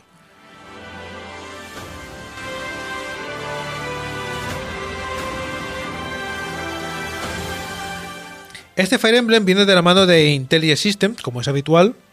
Es la desarrolladora de la, de la saga. Pero como curiosidad, ha, sido hecha a dos manos con, con Koei Tecmo. Un poco se les vino muy encima el desarrollo cuando todavía estaban terminando el anterior de 3DS. Y Koei Tecmo acababa de sacar la versión Warriors, que salió para Switch y salió para, Es lo que iba a para decir. 3DS XL. Se han La, metido- la New 3DS. Ah, ¿Se han metido estos y no han hecho un Warriors? Bueno, eh, se nota que han metido mano. Se nota que han Vale. metido mano y hay cosas que dices tú, mira, esto es de, esto es de Warriors. ¿Cómo se llamaban la- los Warriors en realidad? ¿cómo, ¿Qué saga eran? Eran en Japón. Tienes los Dynasty Warriors, tienes los Samurai Warriors. Esos son los, los- los- las dos claves. Sí. Sobre todo el primero, el Dynasty. Sí, sí. No, es que tienen un nombre. Tienen ya su propio, su propio nombre de juego en japonés. Ah, tú dices género. los Musou. Los Musou. Los Musou. Exacto. Tienen los Musou que creo que hasta lo llegaron a patentar. Eh, y- Hay, de, hay de otras empresas, pero son como los reyes del Musou. Sí, sí. Y es lo que, me, lo, lo que me temía. Digo, uh, cuando he visto Koei Tecmo, uh, Fire Emblem Musou. Ah, que ya existe. Es que el hecho es que ya existe, ya salió. Pero eh, colaborando se nota que han metido mano. Por ejemplo, hay momentos en que hay partes narrativas que simplemente es el mapa contándote un poco la situación sociopolítica del momento, mientras se mueven algunas figuritas de una zona del terreno a otro y ves cabezas flotantes y textos que te cuentan qué ha pasado. Eso es de la casa. Eso lo ves y dices tú, vale, aquí, aquí estado Omega, Omega Force tocando automáticamente. Pero la verdad que han hecho un trabajo muy bueno en conjunto porque no deja de ser un, un, Fire Emblem al uso de siempre con, con algunos, con algunos cambios.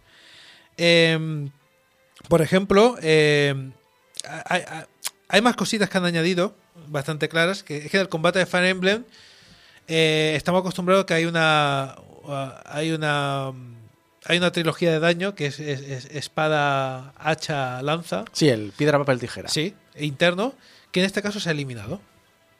Y esto es marca de la casa de Fire Emblem y, Y- en este caso no está. ¿Y los puristas qué piensan? Bueno, no he escuchado especialmente quejas porque una vez entras en el juego te das cuenta de que está muy bien compensado. Se trata más un tema de que algunas, que también lo tenían los Fire Emblem, pero que algunas tropas sean débiles a algunos tipos de ataque y que tengas que tener más cuidado porque algunos están más centrados en defensa y otras en ataque. Y algunas armas hacen algún tipo de daño especial a algún tipo de tropas concretas.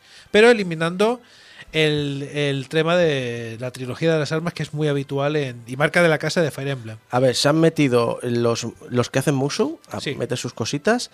¿No se han metido también los de Pokémon?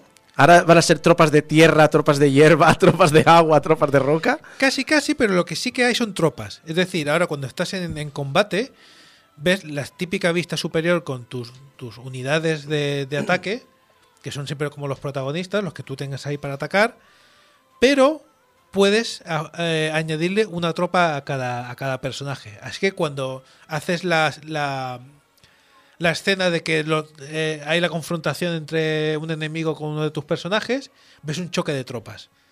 Que ahí es donde ves tú la, la- el, el material Musou. Que no, no lo podían evitar. No, no lo podían evitar.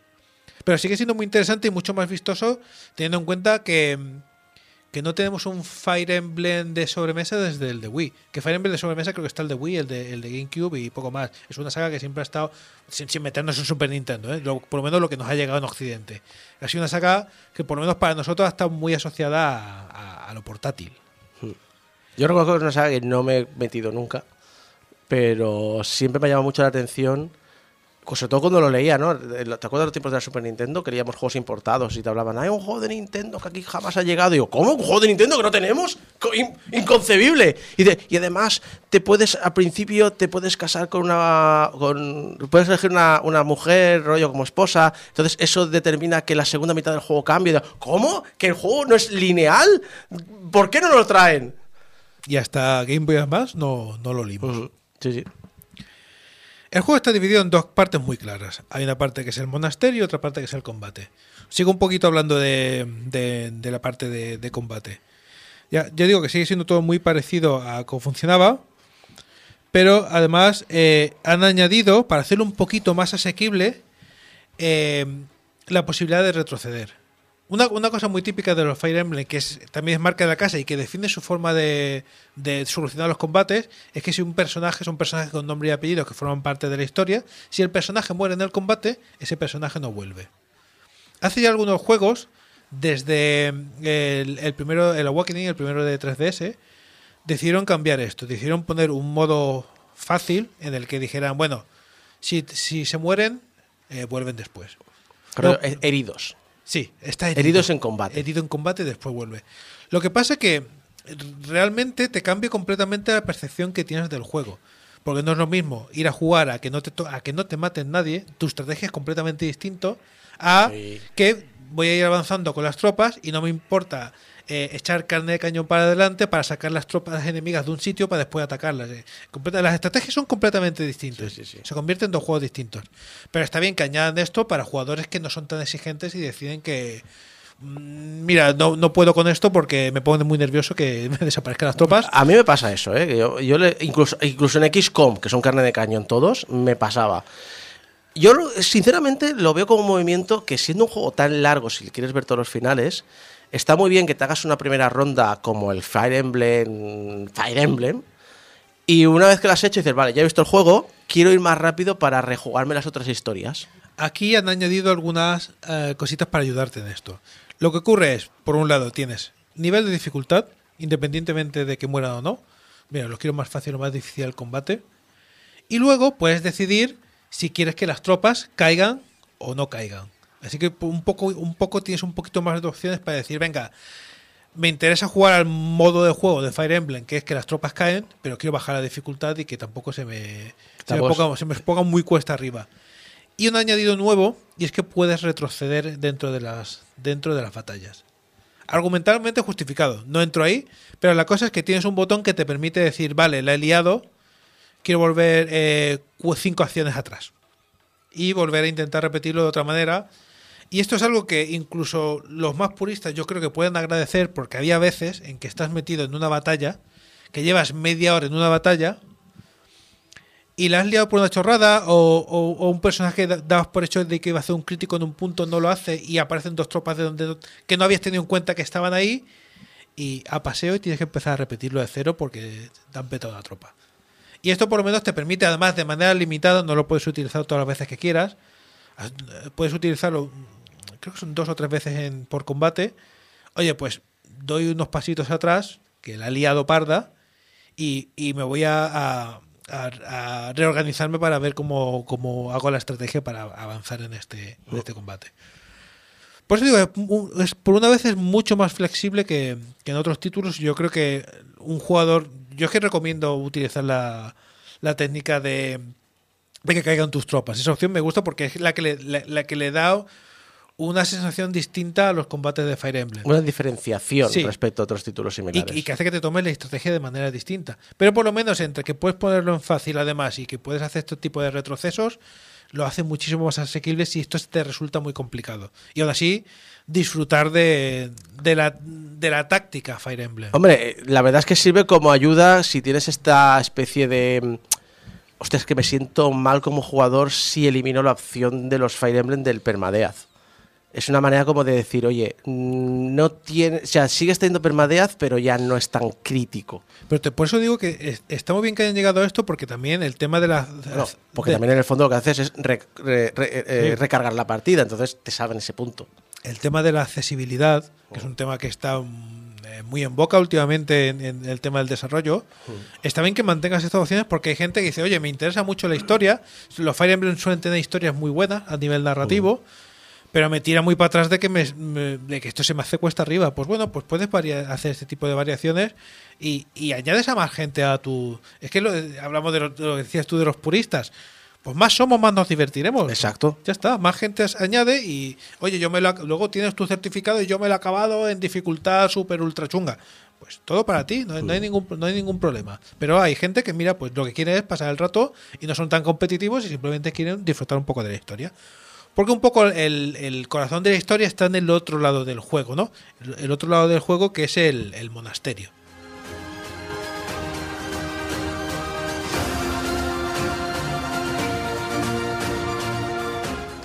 Y en este caso, el- el monasterio, que en todos los juegos Fire Emblem siempre hay un, un- algún tipo de narrativa entre, entre combates. O tienes algún tipo de campamento, o tienes algún tipo de historia para también ver las relaciones que tienen los personajes entre sí, que esto es una cosa también clave de los Fire Emblem. Siempre los personajes, según combaten juntos, se van, van subiendo su nivel de relación entre ellos. En algunos juegos implica que, que acabarán, acabarán juntos esos dos personajes y a lo mejor implica incluso en algunos juegos hijos que después combaten más adelante. O, o simplemente que en combate funcionan mucho mejor y unos se complementan a otro y se apoyan durante el combate si los tienes juntos. En este caso, esta parte se ha potenciado por mil en la parte del monasterio. Lo que han hecho es, prácticamente se acerca más a, a un persona que a, otro, que a otros Fire Emblem anteriores. Pues es decir, un, un Sakura Wars, que tiene esa parte de ligoteo y esa parte de, de estrategia. Pero más que ligoteo... es Bueno, un- no digo, digo sí, ligoteo, pero sí, realmente sí, es historia de los personajes. es. Pero es un, es un tema de desarrollo de los personajes y no a nivel narrativo, sino también a nivel de potencia. Lo que hace el, en el monasterio es que simula eh, la vida estudiantil de, de toda esta panda que, que llevas contigo. Me encanta que lo describas como esta panda. Es un- son una panda. Depende de lo que cojas. Yo digo, el juego me lo he, me lo he hecho con Cloud, con los ciervos dorados. Uy, los ciervos. Es el que tiene más nombre de, de clase de párvulos, ¿eh? Pero mira, es el único reino que no es un reino en sí, sino que es una es una conglomeración de, de reinos distintos. se llaman CCCP. y No es juegan EVE caso. Online. Vuelvo al tema. Tienes un calendario, pues yo digo que recuerda un poquito más a persona, y los días pasan, y en estos días los chavales están allí estudiando. Tú decides qué materias quieren fortalecer para subir estadísticas concretas, así que puedes personalizar un poco cómo funcionan tus tropas, incluso eh, desviarlas de sus raíces originales y decir, pues este personaje prefiero que se haga experto en otras cosas que en principio no lo era. Por eso también un tema de romper con el código de las armas, porque ahora puedes coger cualquier arma con cualquier personaje y potenciarla. Aunque ya ves que algunos tienen tendencia a mejorar algunas concretas. Pero bueno, puedes, a lo mejor la secundaria sí que la puedes decidir un, un poco más. Y aparte hay una serie de actividades en días concretos que tienes libertad para moverte libre por el monasterio. Una, una barbaridad de, de- opciones que se van ampliando según avanzas en el juego y que algunas tienen limitación de acciones. Es decir, tú entras ahí y dices, vale, yo tengo, puedo hacer cuatro acciones. Pues puedes decidir eh, que voy a ir a comer con algunos alumnos para fortalecer la relación con ellos, o, o algunos van a recibir eh, clases de canto en la iglesia para mejorar las habilidades de, magia blanca. Estoy, estoy, estoy flipando porque me estoy dando cuenta que los juegos de estos de hentai, obviamente, pero también el Princess Maker, también hay, hay- hacen décadas que les obsesiona a los japoneses el poner un dividir el juego en dos, una parte de tengo que llenar horas para subir ciertas habilidades porque sé que cuando llegue la fase de acción de lo que sea el tipo de juego, esas habilidades me van a favorecer determinados campos u otros. Y están como obsesionados en el tema de la eficiencia, el estudio, el, entreno, eh, aprovechando el tiempo disponible. Y es, y, y es una estructura que realmente eh, muy japonesa en este tipo de juegos. Gestión del tiempo, Sí. realmente. Y tienes esta gestión de eso que después... es- y realmente tiene un peso grande en la parte de combate del juego. Es decir, te da la opción a poder saltártelo completamente, pero no lo recomiendo. Además, de, te perderías parte buena de la narrativa, porque cada personaje, según se va relacionando con otros, va viendo pe- pequeñas escenas en las que ves de, cuáles son sus debilidades, cuál es su historia de trasfondo y que la verdad que todos, por lo menos los que he podido ver, están bastante bien escritos. Son interesantes de ver un poquito más de, de por qué está este personaje aquí, por qué está luchando. Son bastante interesantes. El problema que tiene es que lo que tú dices se convierte en un tema de gestión que hi- hice algunos cálculos y llegué a cronometrarme porque digo, es que realmente estoy gastando mucho tiempo en el monasterio y supone que el core, el corazón del juego es el combate. Pues de media, eh, por cada dos horas, media hora estaba en combate y una hora y media estaba en el monasterio. Es un juego muy japo. Es Eh, más, yo creo que a los japoneses les mola más eso. les mola más eso, pero hay, hay- hay ciertas cosas que tengo ganas hasta de escribir sobre ello, porque e- es bastante complejo. Está bien que haya un montón de cosas de gestión, el problema que tiene es que es un juego que te lo vas a pasar, le vas a dar una vuelta entre las 40 y las 50 horas. Entonces, estaría bien si esta parte de gestión, no solo que al principio te va añadiendo cosas, que ahora te añade la pesca, que ahora te añade que puedes acce- acceder a un edificio nuevo, que ahora te puede dar clases una persona nueva, se va añadiendo. Pero en sí las acciones son muy básicas, son de aceptar y decir quiero esto o quiero lo otro, tengo que ir físicamente allí, hay objetos repartidos por el monasterio random que tienes que recoger a mano, así que aunque tienes atajos, acabas andando por todo el monasterio. Y estaría bien si avanzando en el juego o se volvieran más complejas o, o- o- no, o- no- no las dominaras a, a la primera vista. Es uno de los juegos de pesca, por ejemplo, más osos que he visto nunca. Es el típico de se cierra un círculo, acierta cuando, cuando está en cierto punto y ya está. Tienes unos cebos. Es que cada cebo te da una cosa distinta, pero es que los gastas todos. Compro unos cebos, son los que puedo tener, no puedo tener más, los gastos y punto. Cuando esto lo haces dos o tres horas, pues está guay. Cuando llevas 40 horas haciéndolo y todavía el juego te está pidiendo que lo hagas porque tienes que mejorar ciertas cosas, te empiezas a aburrir. Además, Sí. la historia te está pidiendo, por temas de narrativa, ¡ah! Acaba de pasar esto tan chungo. Bueno, ahora hasta el mes siguiente no vamos a ver la conclusión de esto porque hay que pasar un mes en el monasterio estudiando. Y es como, pero, pero, pero, pero, ¿qué está pasando aquí? Pero es que el problema es que, volviendo a los juegos que te he dicho antes, veo que eso es muy. O sea. Es que creo que es lo que suele ser. Suele ser una parte. o sea, su- suele ser el grindeo. Es como una sensación de grindeo para que luego llegue el momento de la acción, tu momento de brillar y, y te salga bien porque te has estado mucho tiempo grindando. No digo que no le tengas que dedicar tiempo, digo que debería variar con el tiempo. Digo que según avances en el juego, es- estas actividades deberían de ir variando y aunque vayas haciendo ese grindeo, te fuera aportando cosas distintas. Mm. O por lo menos que no te sintieras de que estoy haciendo exactamente lo mismo en la hora 40 que en la hora 2. Mm. Eso es lo que digo, porque cuando, la- cuando una acción la repites durante mucho tiempo, al final el jugador se acaba cansando. Y eso se podía evitar más o menos fácilmente. Algunos juegos han aprendido a superar muy bien esto, pero muchos juegos japoneses lo siguen haciendo exactamente igual. Y bueno, las cosas avanzan. Yo simplemente digo que esto se me ha hecho un poco pesado. más hacia el final. Sobre todo pensando en que ahora tenga yo que volver a hacerme otra de las líneas de juego. Vale, voy a coger una casa distinta. Solo de pensar de que tengo que repetir esta parte otra vez, porque tampoco la puedo ignorar, porque quiero subir los stats, Y porque quieres ver relaciones, esas cutesteres de otros personajes. pues no me lo puedo saltar. Así que otra vez voy a tener que tragarme todo esto y es la parte que me está tirando para atrás, de repetir. Pero esta, esta primera vuelta la he disfrutado un montón. Tampoco estoy siendo un poco crítico a nivel de diseño, pero el juego está muy bien en en esta parte también. Eh, la cosa es eso, que eh, si nos metemos a nivel visual, eh, el juego cumple. No es una locura. Eh, los diseños de personajes sí están muy bien, pero técnicamente no, vas a ser lo, va a ser lo mejor que vayas a ver en, Switch. Se nota que todavía heredan mucho parte de haber venido de, un formato portátil. Hay ciertas mejoras, los combates están bastante visualmente mejor, pero aparte el monasterio se siente muy frío y, no, está demasiado acabado. Podría haber estado bastante mejor. Pero en sí, la parte de combate está muy conseguida con un montón de animaciones, los combate, ataques especiales que te permiten disfrutar mucho de- del juego. Por eso digo que, a- independientemente de la parte que escojáis, en menos de 40 horas no le vais a echar una rama. Sobre todo, ya vais a ver que por ciertos golpes narrativos estáis seguros de que vais a querer saber, y eso es lo único que me tira para adelante. ¿Y qué habría pasado si hubiera cogido al, otro, al otro o a la otra? Porque cuando conoces más de ellos, sabes que por narices tenía que haber pasado algo distinto. Eso es lo que hace, lo hace bastante rejugable y que no sea simplemente voy a hacerme el juego con una, con una cara distinta, sino que narrativamente tiene un peso muy fuerte. Al final no deja de ser un Fire Emblem con una cantidad impresionante de contenido que yo creo que a, a los seguidores de la casa les va a encantar. Y es una buena oportunidad para todos aquellos que se quieran subir al tren ahora de Fire Emblem. Como todas las historias son no, no están conectadas y cada juego es un, un juego con una historia completa per se, creo que es una buena oportunidad para todos estos nuevos jugadores de Switch que se puedan añadir a la saga y darle una prueba. Así, a pes- eh, yo creo que, haciendo un poco de resumen todo, yo creo que la nota, eh, creo que le va bien, la, es la siguiente. Recomendable.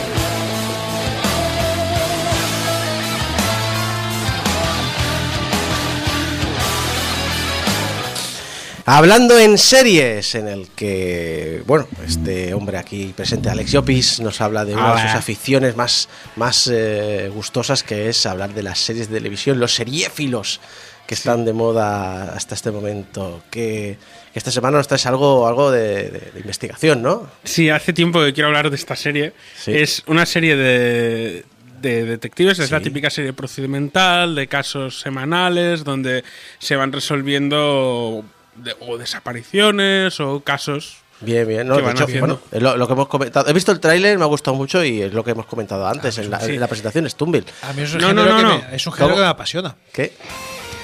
¿Qué? ¿Qué?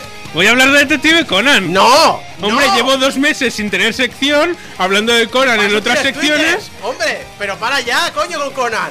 ¿Por qué? No para todo el rato Conan, todo el rato Conan. Además, tú no me troles como Tony la semana pasada. Te he dicho.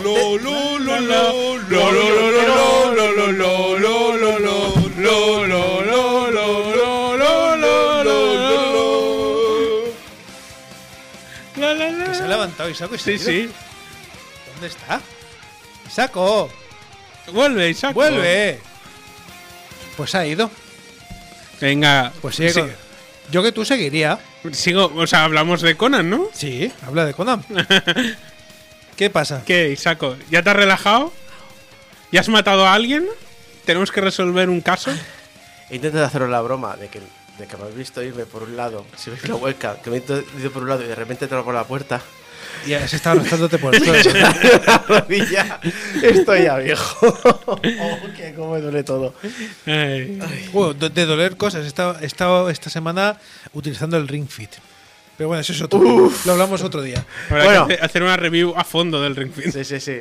Sigue con tu sección. Ahora, Detective bueno. Conan, ¿no? Sí, Detective Conan.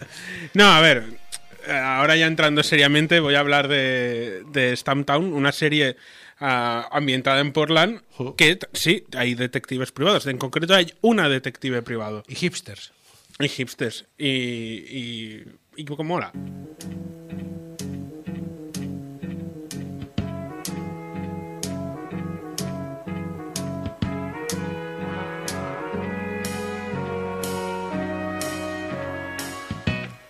where it began. I can't begin to knowing, but then I know it's growing strong. Bueno, Stumptown, haciendo un poco de historia y, y para añadir un poco de contexto a, a- a lo que vamos a hablar, a de qué ambientación tiene la a qué ambientación tiene la serie, Stumptown es, se, tradu- se podría traducir un poco como ciudad tocón, que es uno de los motes que tenía la ciudad de Portland, del estado de- Oregón, de- en Estados Unidos, que es, miras el mapa de Estados Unidos a la izquierda arriba, antes de, de llegar a Seattle, por decirlo de algún modo. Ah, pues se conocía como la ciudad Tocón porque a mediados del siglo XIX, entre el 1846 y 1888, 80, 80 perdón, la ciudad tuvo mucho crecimiento de población. Entonces, para ampliar espacio, lo que se dedicaban era a talar árboles, porque es mucho más fácil talar un árbol y dejar el tocón y ya te encargarás de quitarlo, que arrancar el tocón tal cual de las raíces y todo. Entonces, se Esto es un problema, esto es un problema para el Isaac de mañana. Exacto, era esto Portland de mañana ya se encargará. Exacto. Y entonces llegó un momento en que se hubo una cita bastante famosa que era que habían más tocones que árboles en la ciudad y de hecho muchos los pintaban para que fuesen más visibles o se usaban para poder cruzar por ah, zonas embarradas o pantanosas porque aún no había una carretera como tal. Entonces, hasta que no quitasen los tocones, montasen la carretera, pulsaban los tocones como medio de Pero co- como para no pisar las el suelo. de humor amarillo. Sí, saltando Sí, rollo Super así. Mario. De tocón en tocón. Y, y fue el mote que se le quedó y es el nombre que cogió el cómic en que está basada la serie. La serie eh, originalmente era un cómic de Greg Rucka y Matthew Southworth, que son guionistas, sobre todo es un guionista de DC y de varias otras editoriales, pero sobre todo de DC, y el dibujante también ha trabajado bastante con DC y alguna cosa de Spider-Man, que publicaron originalmente una miniserie en la editorial Loney Press, que eran un, par de números, tuvo mucho tuvo bastante éxito y entonces hicieron un par de volúmenes más y han llegado de momento a cuatro volúmenes creo que ya está no sé está- no sé si está cerrado porque he buscado información y hay hasta el volumen 4 en internet dan a entender que aún está abierta pero en ningún sitio he visto que hayan sacado nada más desde hace un par de desde hace unos cuantos años. Entonces supongo que ahí estará la típica serie que queda medio colgada.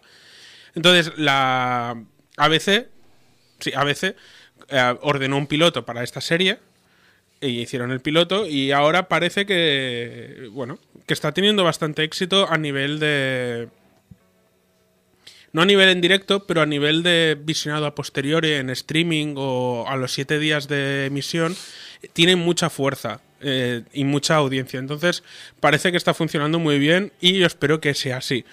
Ah, la serie de qué va.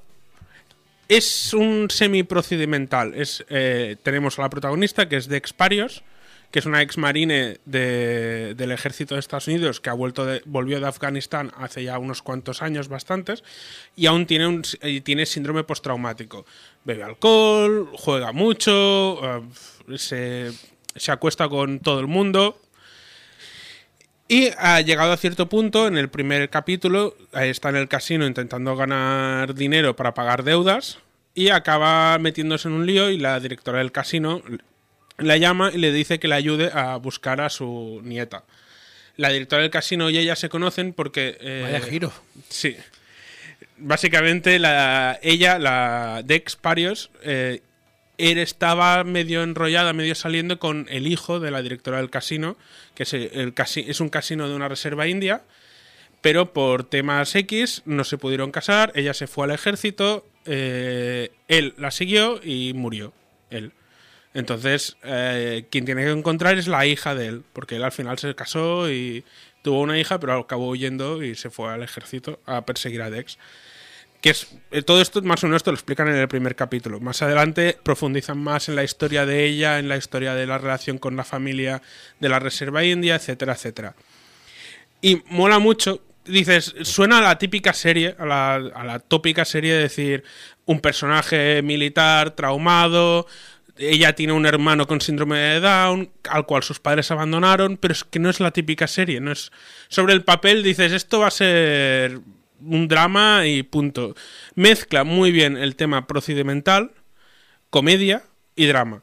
Es, es un personaje que se mueve mucho en la dualidad. Eh, es un personaje que es tiene ingenio, tiene una manera de, de actuar diferente, no es el típico personaje, pero a la vez tiene toda la profundidad que no tendrían los típicos procedimentales. Que al final, un procedimental, por poner un ejemplo, Castle, que sería lo más parecido, son personajes atípicos, porque Richard Castle al final era un personaje, era un friki escritor que se metía en el cuerpo de policía porque le molaba investigar y estaba medio colado por la ins- inspectora, pero que al final profundizaban en la historia de los personajes un capítulo a la temporada, dos capítulos a la temporada. En serie procedimental suele pasar lo mismo. Siempre hay una trama de fondo que van tocando puntualmente y los primeros capítulos y los últimos le meten caña. Pues esta, esta serie lo que me está gustando mucho es que no hace eso, hace un mix. Coge, ah, hay capítulos, cada capítulo tiene un, un caso en general, pero ah, en 14 capítulos que lleva la serie, la trama ha avanzado de una manera. A X personaje le, se metió en lío de drogas, X personaje acabó en no sé dónde, X no sé cuántos. Y entre medias están los casos, que los propios casos ya están un poco, te sirven como contexto para el personaje. O sea, aquí los casos sirven más para mostrar quién es la persona que al que revés. al revés. Exacto. Si el personaje está pasando por X, por una depresión, o no sabe muy bien qué hacer con su vida, o lo que sea, el caso le ayuda un poco, o ayuda un poco a representar la situación en la que se encuentra. No, sie- no, no todos los casos, no en todos los capítulos ha sido así, pero mola mucho cómo aprovechan el caso para dar contexto al personaje y van construyendo. No es, a ver, no es una serie súper profunda, pero me gusta mucho el, el modo en el que los personajes que son bastante carismáticos te van enseñando un poco más y te van añadiendo profundidad y te interesas más por ellos y vuelves más a la serie que si no es un esto es un capítulo random que hay un caso este parece que el asesinato es más entretenido pues me apetece verlo es diferente y sí yo Cas- yo Castle la miraba por Castle Sí. los, los casos me eran secundarios. Pero hay muchos procedimentales que es. Tú lo pones y da igual en qué capítulo lo enchufes que, que te va a entretener. Tenemos asociado procedimental con la serie que me pongo a la hora de comer. Sí. Rollo CSI, cosas así que tenían cierta característica, pero los personajes al final eran bastante intercambiables. Aquí no, aquí lo que mola es el, el ambiente, la ciudad y, la, y, la- y los personajes secundarios. No, no tiene nada que ver, pero una, una serie que lo hacía muy bien es Me llamo Earl. Sí, Me llamo Earl era también casos de que él quería solucionar problemas que había tenido, pero esas relaciones con los personajes de pronto se empezaban ocho capítulos, cuatro capítulos, siete capítulos después, ese personaje que parecía el típico capítulo procedimental de este personaje le ha ayudado y no volverá a aparecer nunca, de pronto se convierte en miembro de la, de la tropa y, y en algún momento lo tienen que volver a utilizar. Me llamo él, eso lo hacía muy bien y me molaba mucho también. Era muy autoconclusivo y a la vez te ampliaba mucho la historia. Y lo, lo bueno de la serie no es solo los, los capítulos, en este caso, en Stamptown, sino el, el cast. O sea, la protagonista es Kobe Smulders. Es, eh, la conocemos como Maria Hill, como Robin Scherbatsky, ha estado en otras series, tuvo la de Drinking with Buddies y está espectacular. O sea, podría tener, eh, aparte su interpretación es muy buena, podría tener el tic que podrían tener otros actores o otras interpretaciones de tirar más a algo más oscuro, algo más profundo, o es no rascar tanto la profundidad a la hora de interpretar, sino es más la parte cómica del personaje o la parte quirky, por decirlo de algún modo. Ah, pero mantiene un equilibrio y juega mucho con esa dualidad, su propia interpretación, aparte de, le dan un papel y un guion muy bueno, ella consigue rascar muy bien los matices de- del personaje que no te esperas encontrar. Y acompañando a Kobe Smulders también tenemos a su mejor amigo que es Grey, con el que tiene una cierta tensión, que está interpretado por Jake Johnson, que es Nick Miller de New Girl. Y bueno, un actor que ha pegado un bombazo últimamente que no para de salir de secundario en un huevo de sitios. Pues- y que le agradezco un montón porque es un tipo que tiene una vis cómica muy concreta y me parece muy gracioso. a mí me Me, me encanta. sabe fatal que, a- aparte de New Girl, no le haya. Ha hecho algunas películas, pero que no le haya petado fuerte porque el tío es muy gracioso. Es muy divertido. Además, yo no lo sabía y él empezó como escritor, como dramaturgo. Eh, se metió en escuela de teatro y tal. De hecho, el- hay una pequeña anécdota, ¿sabes? La, eh, la miniserie esta de Comedy Central de eh, Drunk Historia. O sea, historia. Gente borracha explicando historia. Todo empezó porque Jack Johnson, borracho, le explicó al creador de la serie una historia ah, antigua y le moló tanto la conversación, se riaron tanto que dijeron, esto, esto tenemos que hacerlo en formato serie. Y, y así nació. Pero bueno, esto no tiene nada que ver con Stamptown. El personaje un poco de Grey es, es un poco Nick Miller, porque es el dueño de un bar con un cierto pasado, pero también encuentra, al igual que Kobe Smulders, encuentra maneras de meter matices a la hora de interpretar y de de hacer algo diferente aún haciendo el mismo papel que hace él, que a mí ya me sirve porque me parece genial. O sea, yo me casaba tanto con Kobe Smulders como con Jake Johnson. La serie es, es muy buena en ese sentido. Y aparte de ellos tienes a la inspector, a la comisario, que también tiene relación con Smulders. Tienes al, al inspector de policía con el que hay una cierta tensión sexual. Que en realidad a media, a media temporada ves... eh, o sea, es que avanza mucho la trama en 14 capítulos. Es que es lo jodido, que está rollo de decir, ah, bueno, como pasa el capítulo 4 no debe ser importante, pero mm, claro, es, es que es más drama que no procedimental. Le estabas llamando procedimental, pero técnicamente es una serie dramática. Sí. House, por ejemplo, era una serie dramática. por Sí, ejemplo. House era una serie dramática. Pero es que incluso House no avanzaba tanto. Sí. Ah, pero a eso eh, me refiero que. No, pero me refiero a decir, no por llamarlo drama significa hola, voy a llorar. Hmm.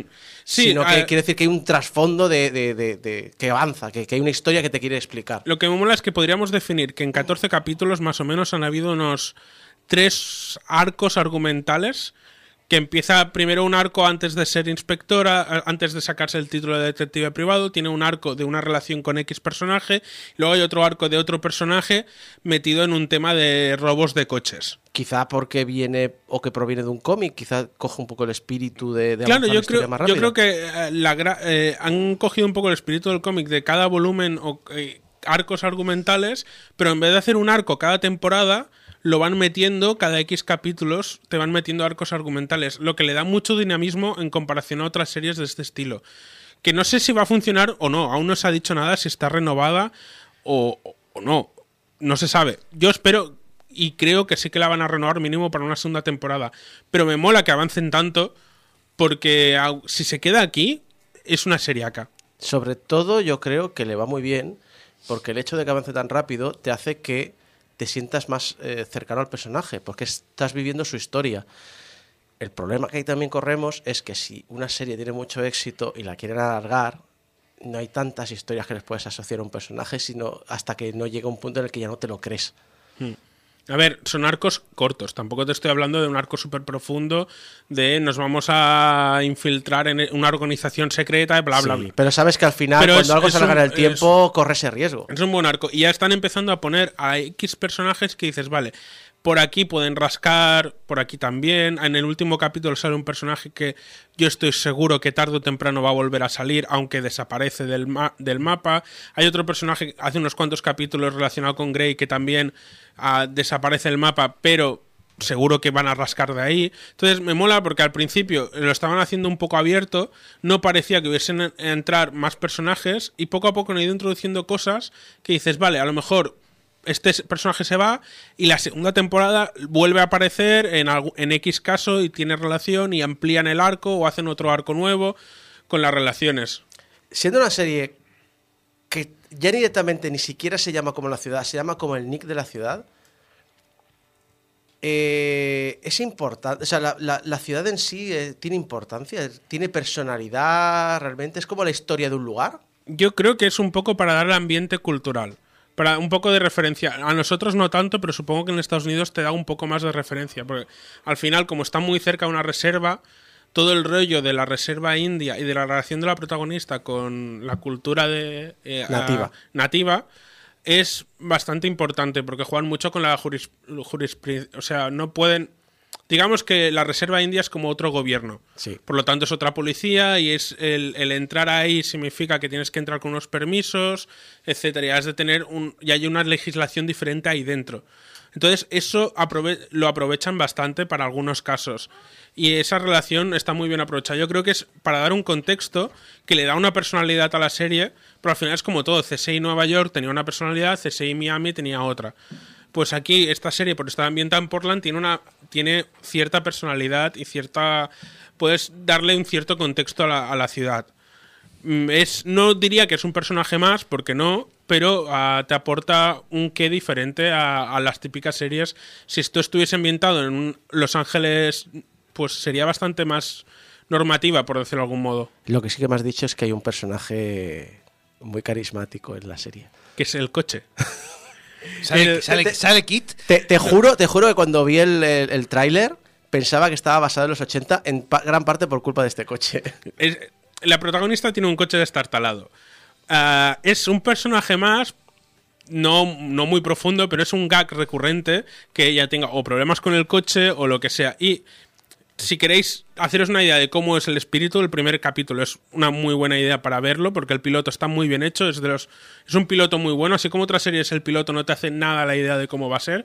Este sí, sobre todo los primeros cuatro minutos, que es un gag en un coche. Básicamente a ella la han, cerrado en el maletero y ves a, a dos matones conduciendo en un coche rojo destartalado y ahí empieza. Y el, hay un gag recurrente que es el radiocassette. El radiocassette tiene un cassette eh, atascado. Cada vez que se enciende suena una canción diferente.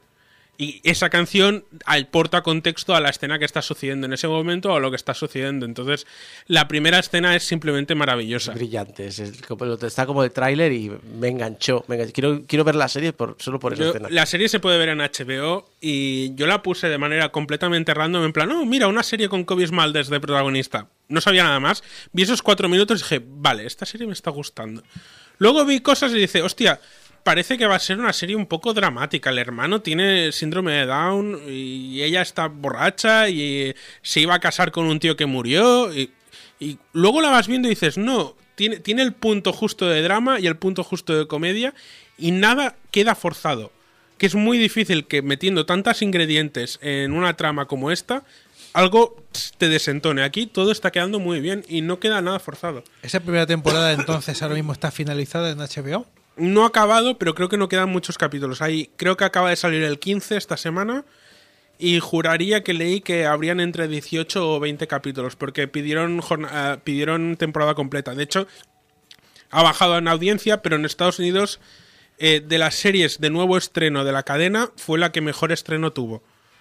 A posteriori, las audiencias han ido bajando, tiene cosas con mucha más audiencia, pero es eso, como la ABC ya no mira la audiencia del día del estreno y al día siguiente, sino de toda la semana, ah, parece que funciona muy bien a posteriori en diferido, que duplica audiencia. Si en el estreno hizo 2 millones, pues a lo mejor luego eh, hace 4. Por poner un ejemplo, no tengo... no tengo los números concretos de, de audiencia, pero estuve mirando porque me interesaba saber si le van a renovar o no. Porque yo quiero ver más y me daba palo seguir la serie. Si en dos capítulos sé que la van a cancelar. Estáis tosiendo y estornudando los dos y me estáis poniendo muy nervioso. el sándwich del Coronavirus. coronavirus. Pero bueno, tampoco os voy a engañar. No es una serie como Watchmen que tenga 30.000 capas y metáforas y, y profundidad a, a saco.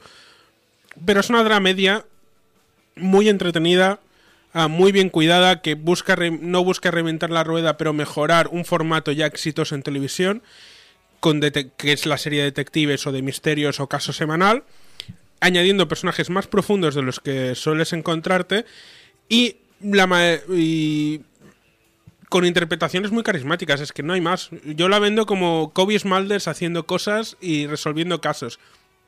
Y además, esto no estaba seguro si comentarlo, porque a mí me sorprendió verlo en la serie.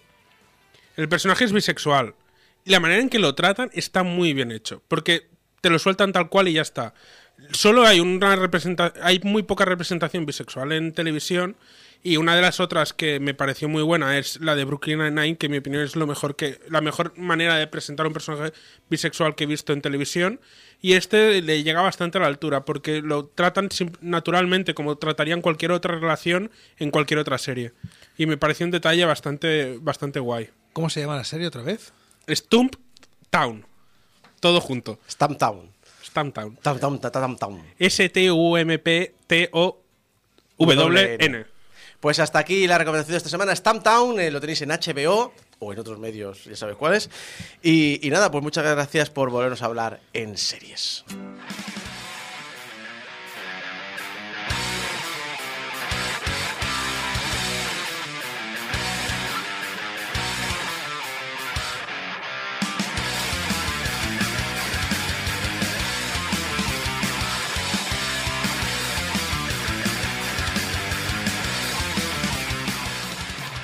Y hasta aquí el programa de hoy. Eh, un saludo a todo el equipo que me acompañó. Javi Gutiérrez, Alex Llopis e Isaac Viana, servidor de ustedes. Recordad que nos podéis ayudar a seguir pagando el hosting en eh, portalgameover.com barra donaciones. Y que en las redes sociales estamos siempre como Portal Game Over. ¿Qué, señor Cine? ¿De qué va a hablar esta semana? Qué susto me ha dado. Estaba yo aquí durmiendo otra vez, tranquilamente. Eh, ¿Habéis visto Sonic? Eh, yo aún no. Tengo ganas de verla. Aún no la he visto. ¿Te lo has visto? Tampoco. Yo tampoco ¿Has la quiero ver también. Sonic? ¿Has Pues- visto Sonic? No. Era para ver qué os había parecido. Porque hay gente que dice que no está mal. No, no, la gente está muy contenta con la película. A mí me está llamando muchísimo. O sea, dicen que es puro noventa, eh, se- cine noventero, así que. Ya, ya, ya. Bueno, pues muy bien. Pues Ya, no hablaremos de Sonic hoy. ¿Usted, qué, usted qué ha visto esta semana? Yo no he visto nada. ¿Y la semana pasada? Eh, la semana pasada vi... No me acuerdo qué vi yo la semana pasada. Tan bueno no sería, ¿eh? No.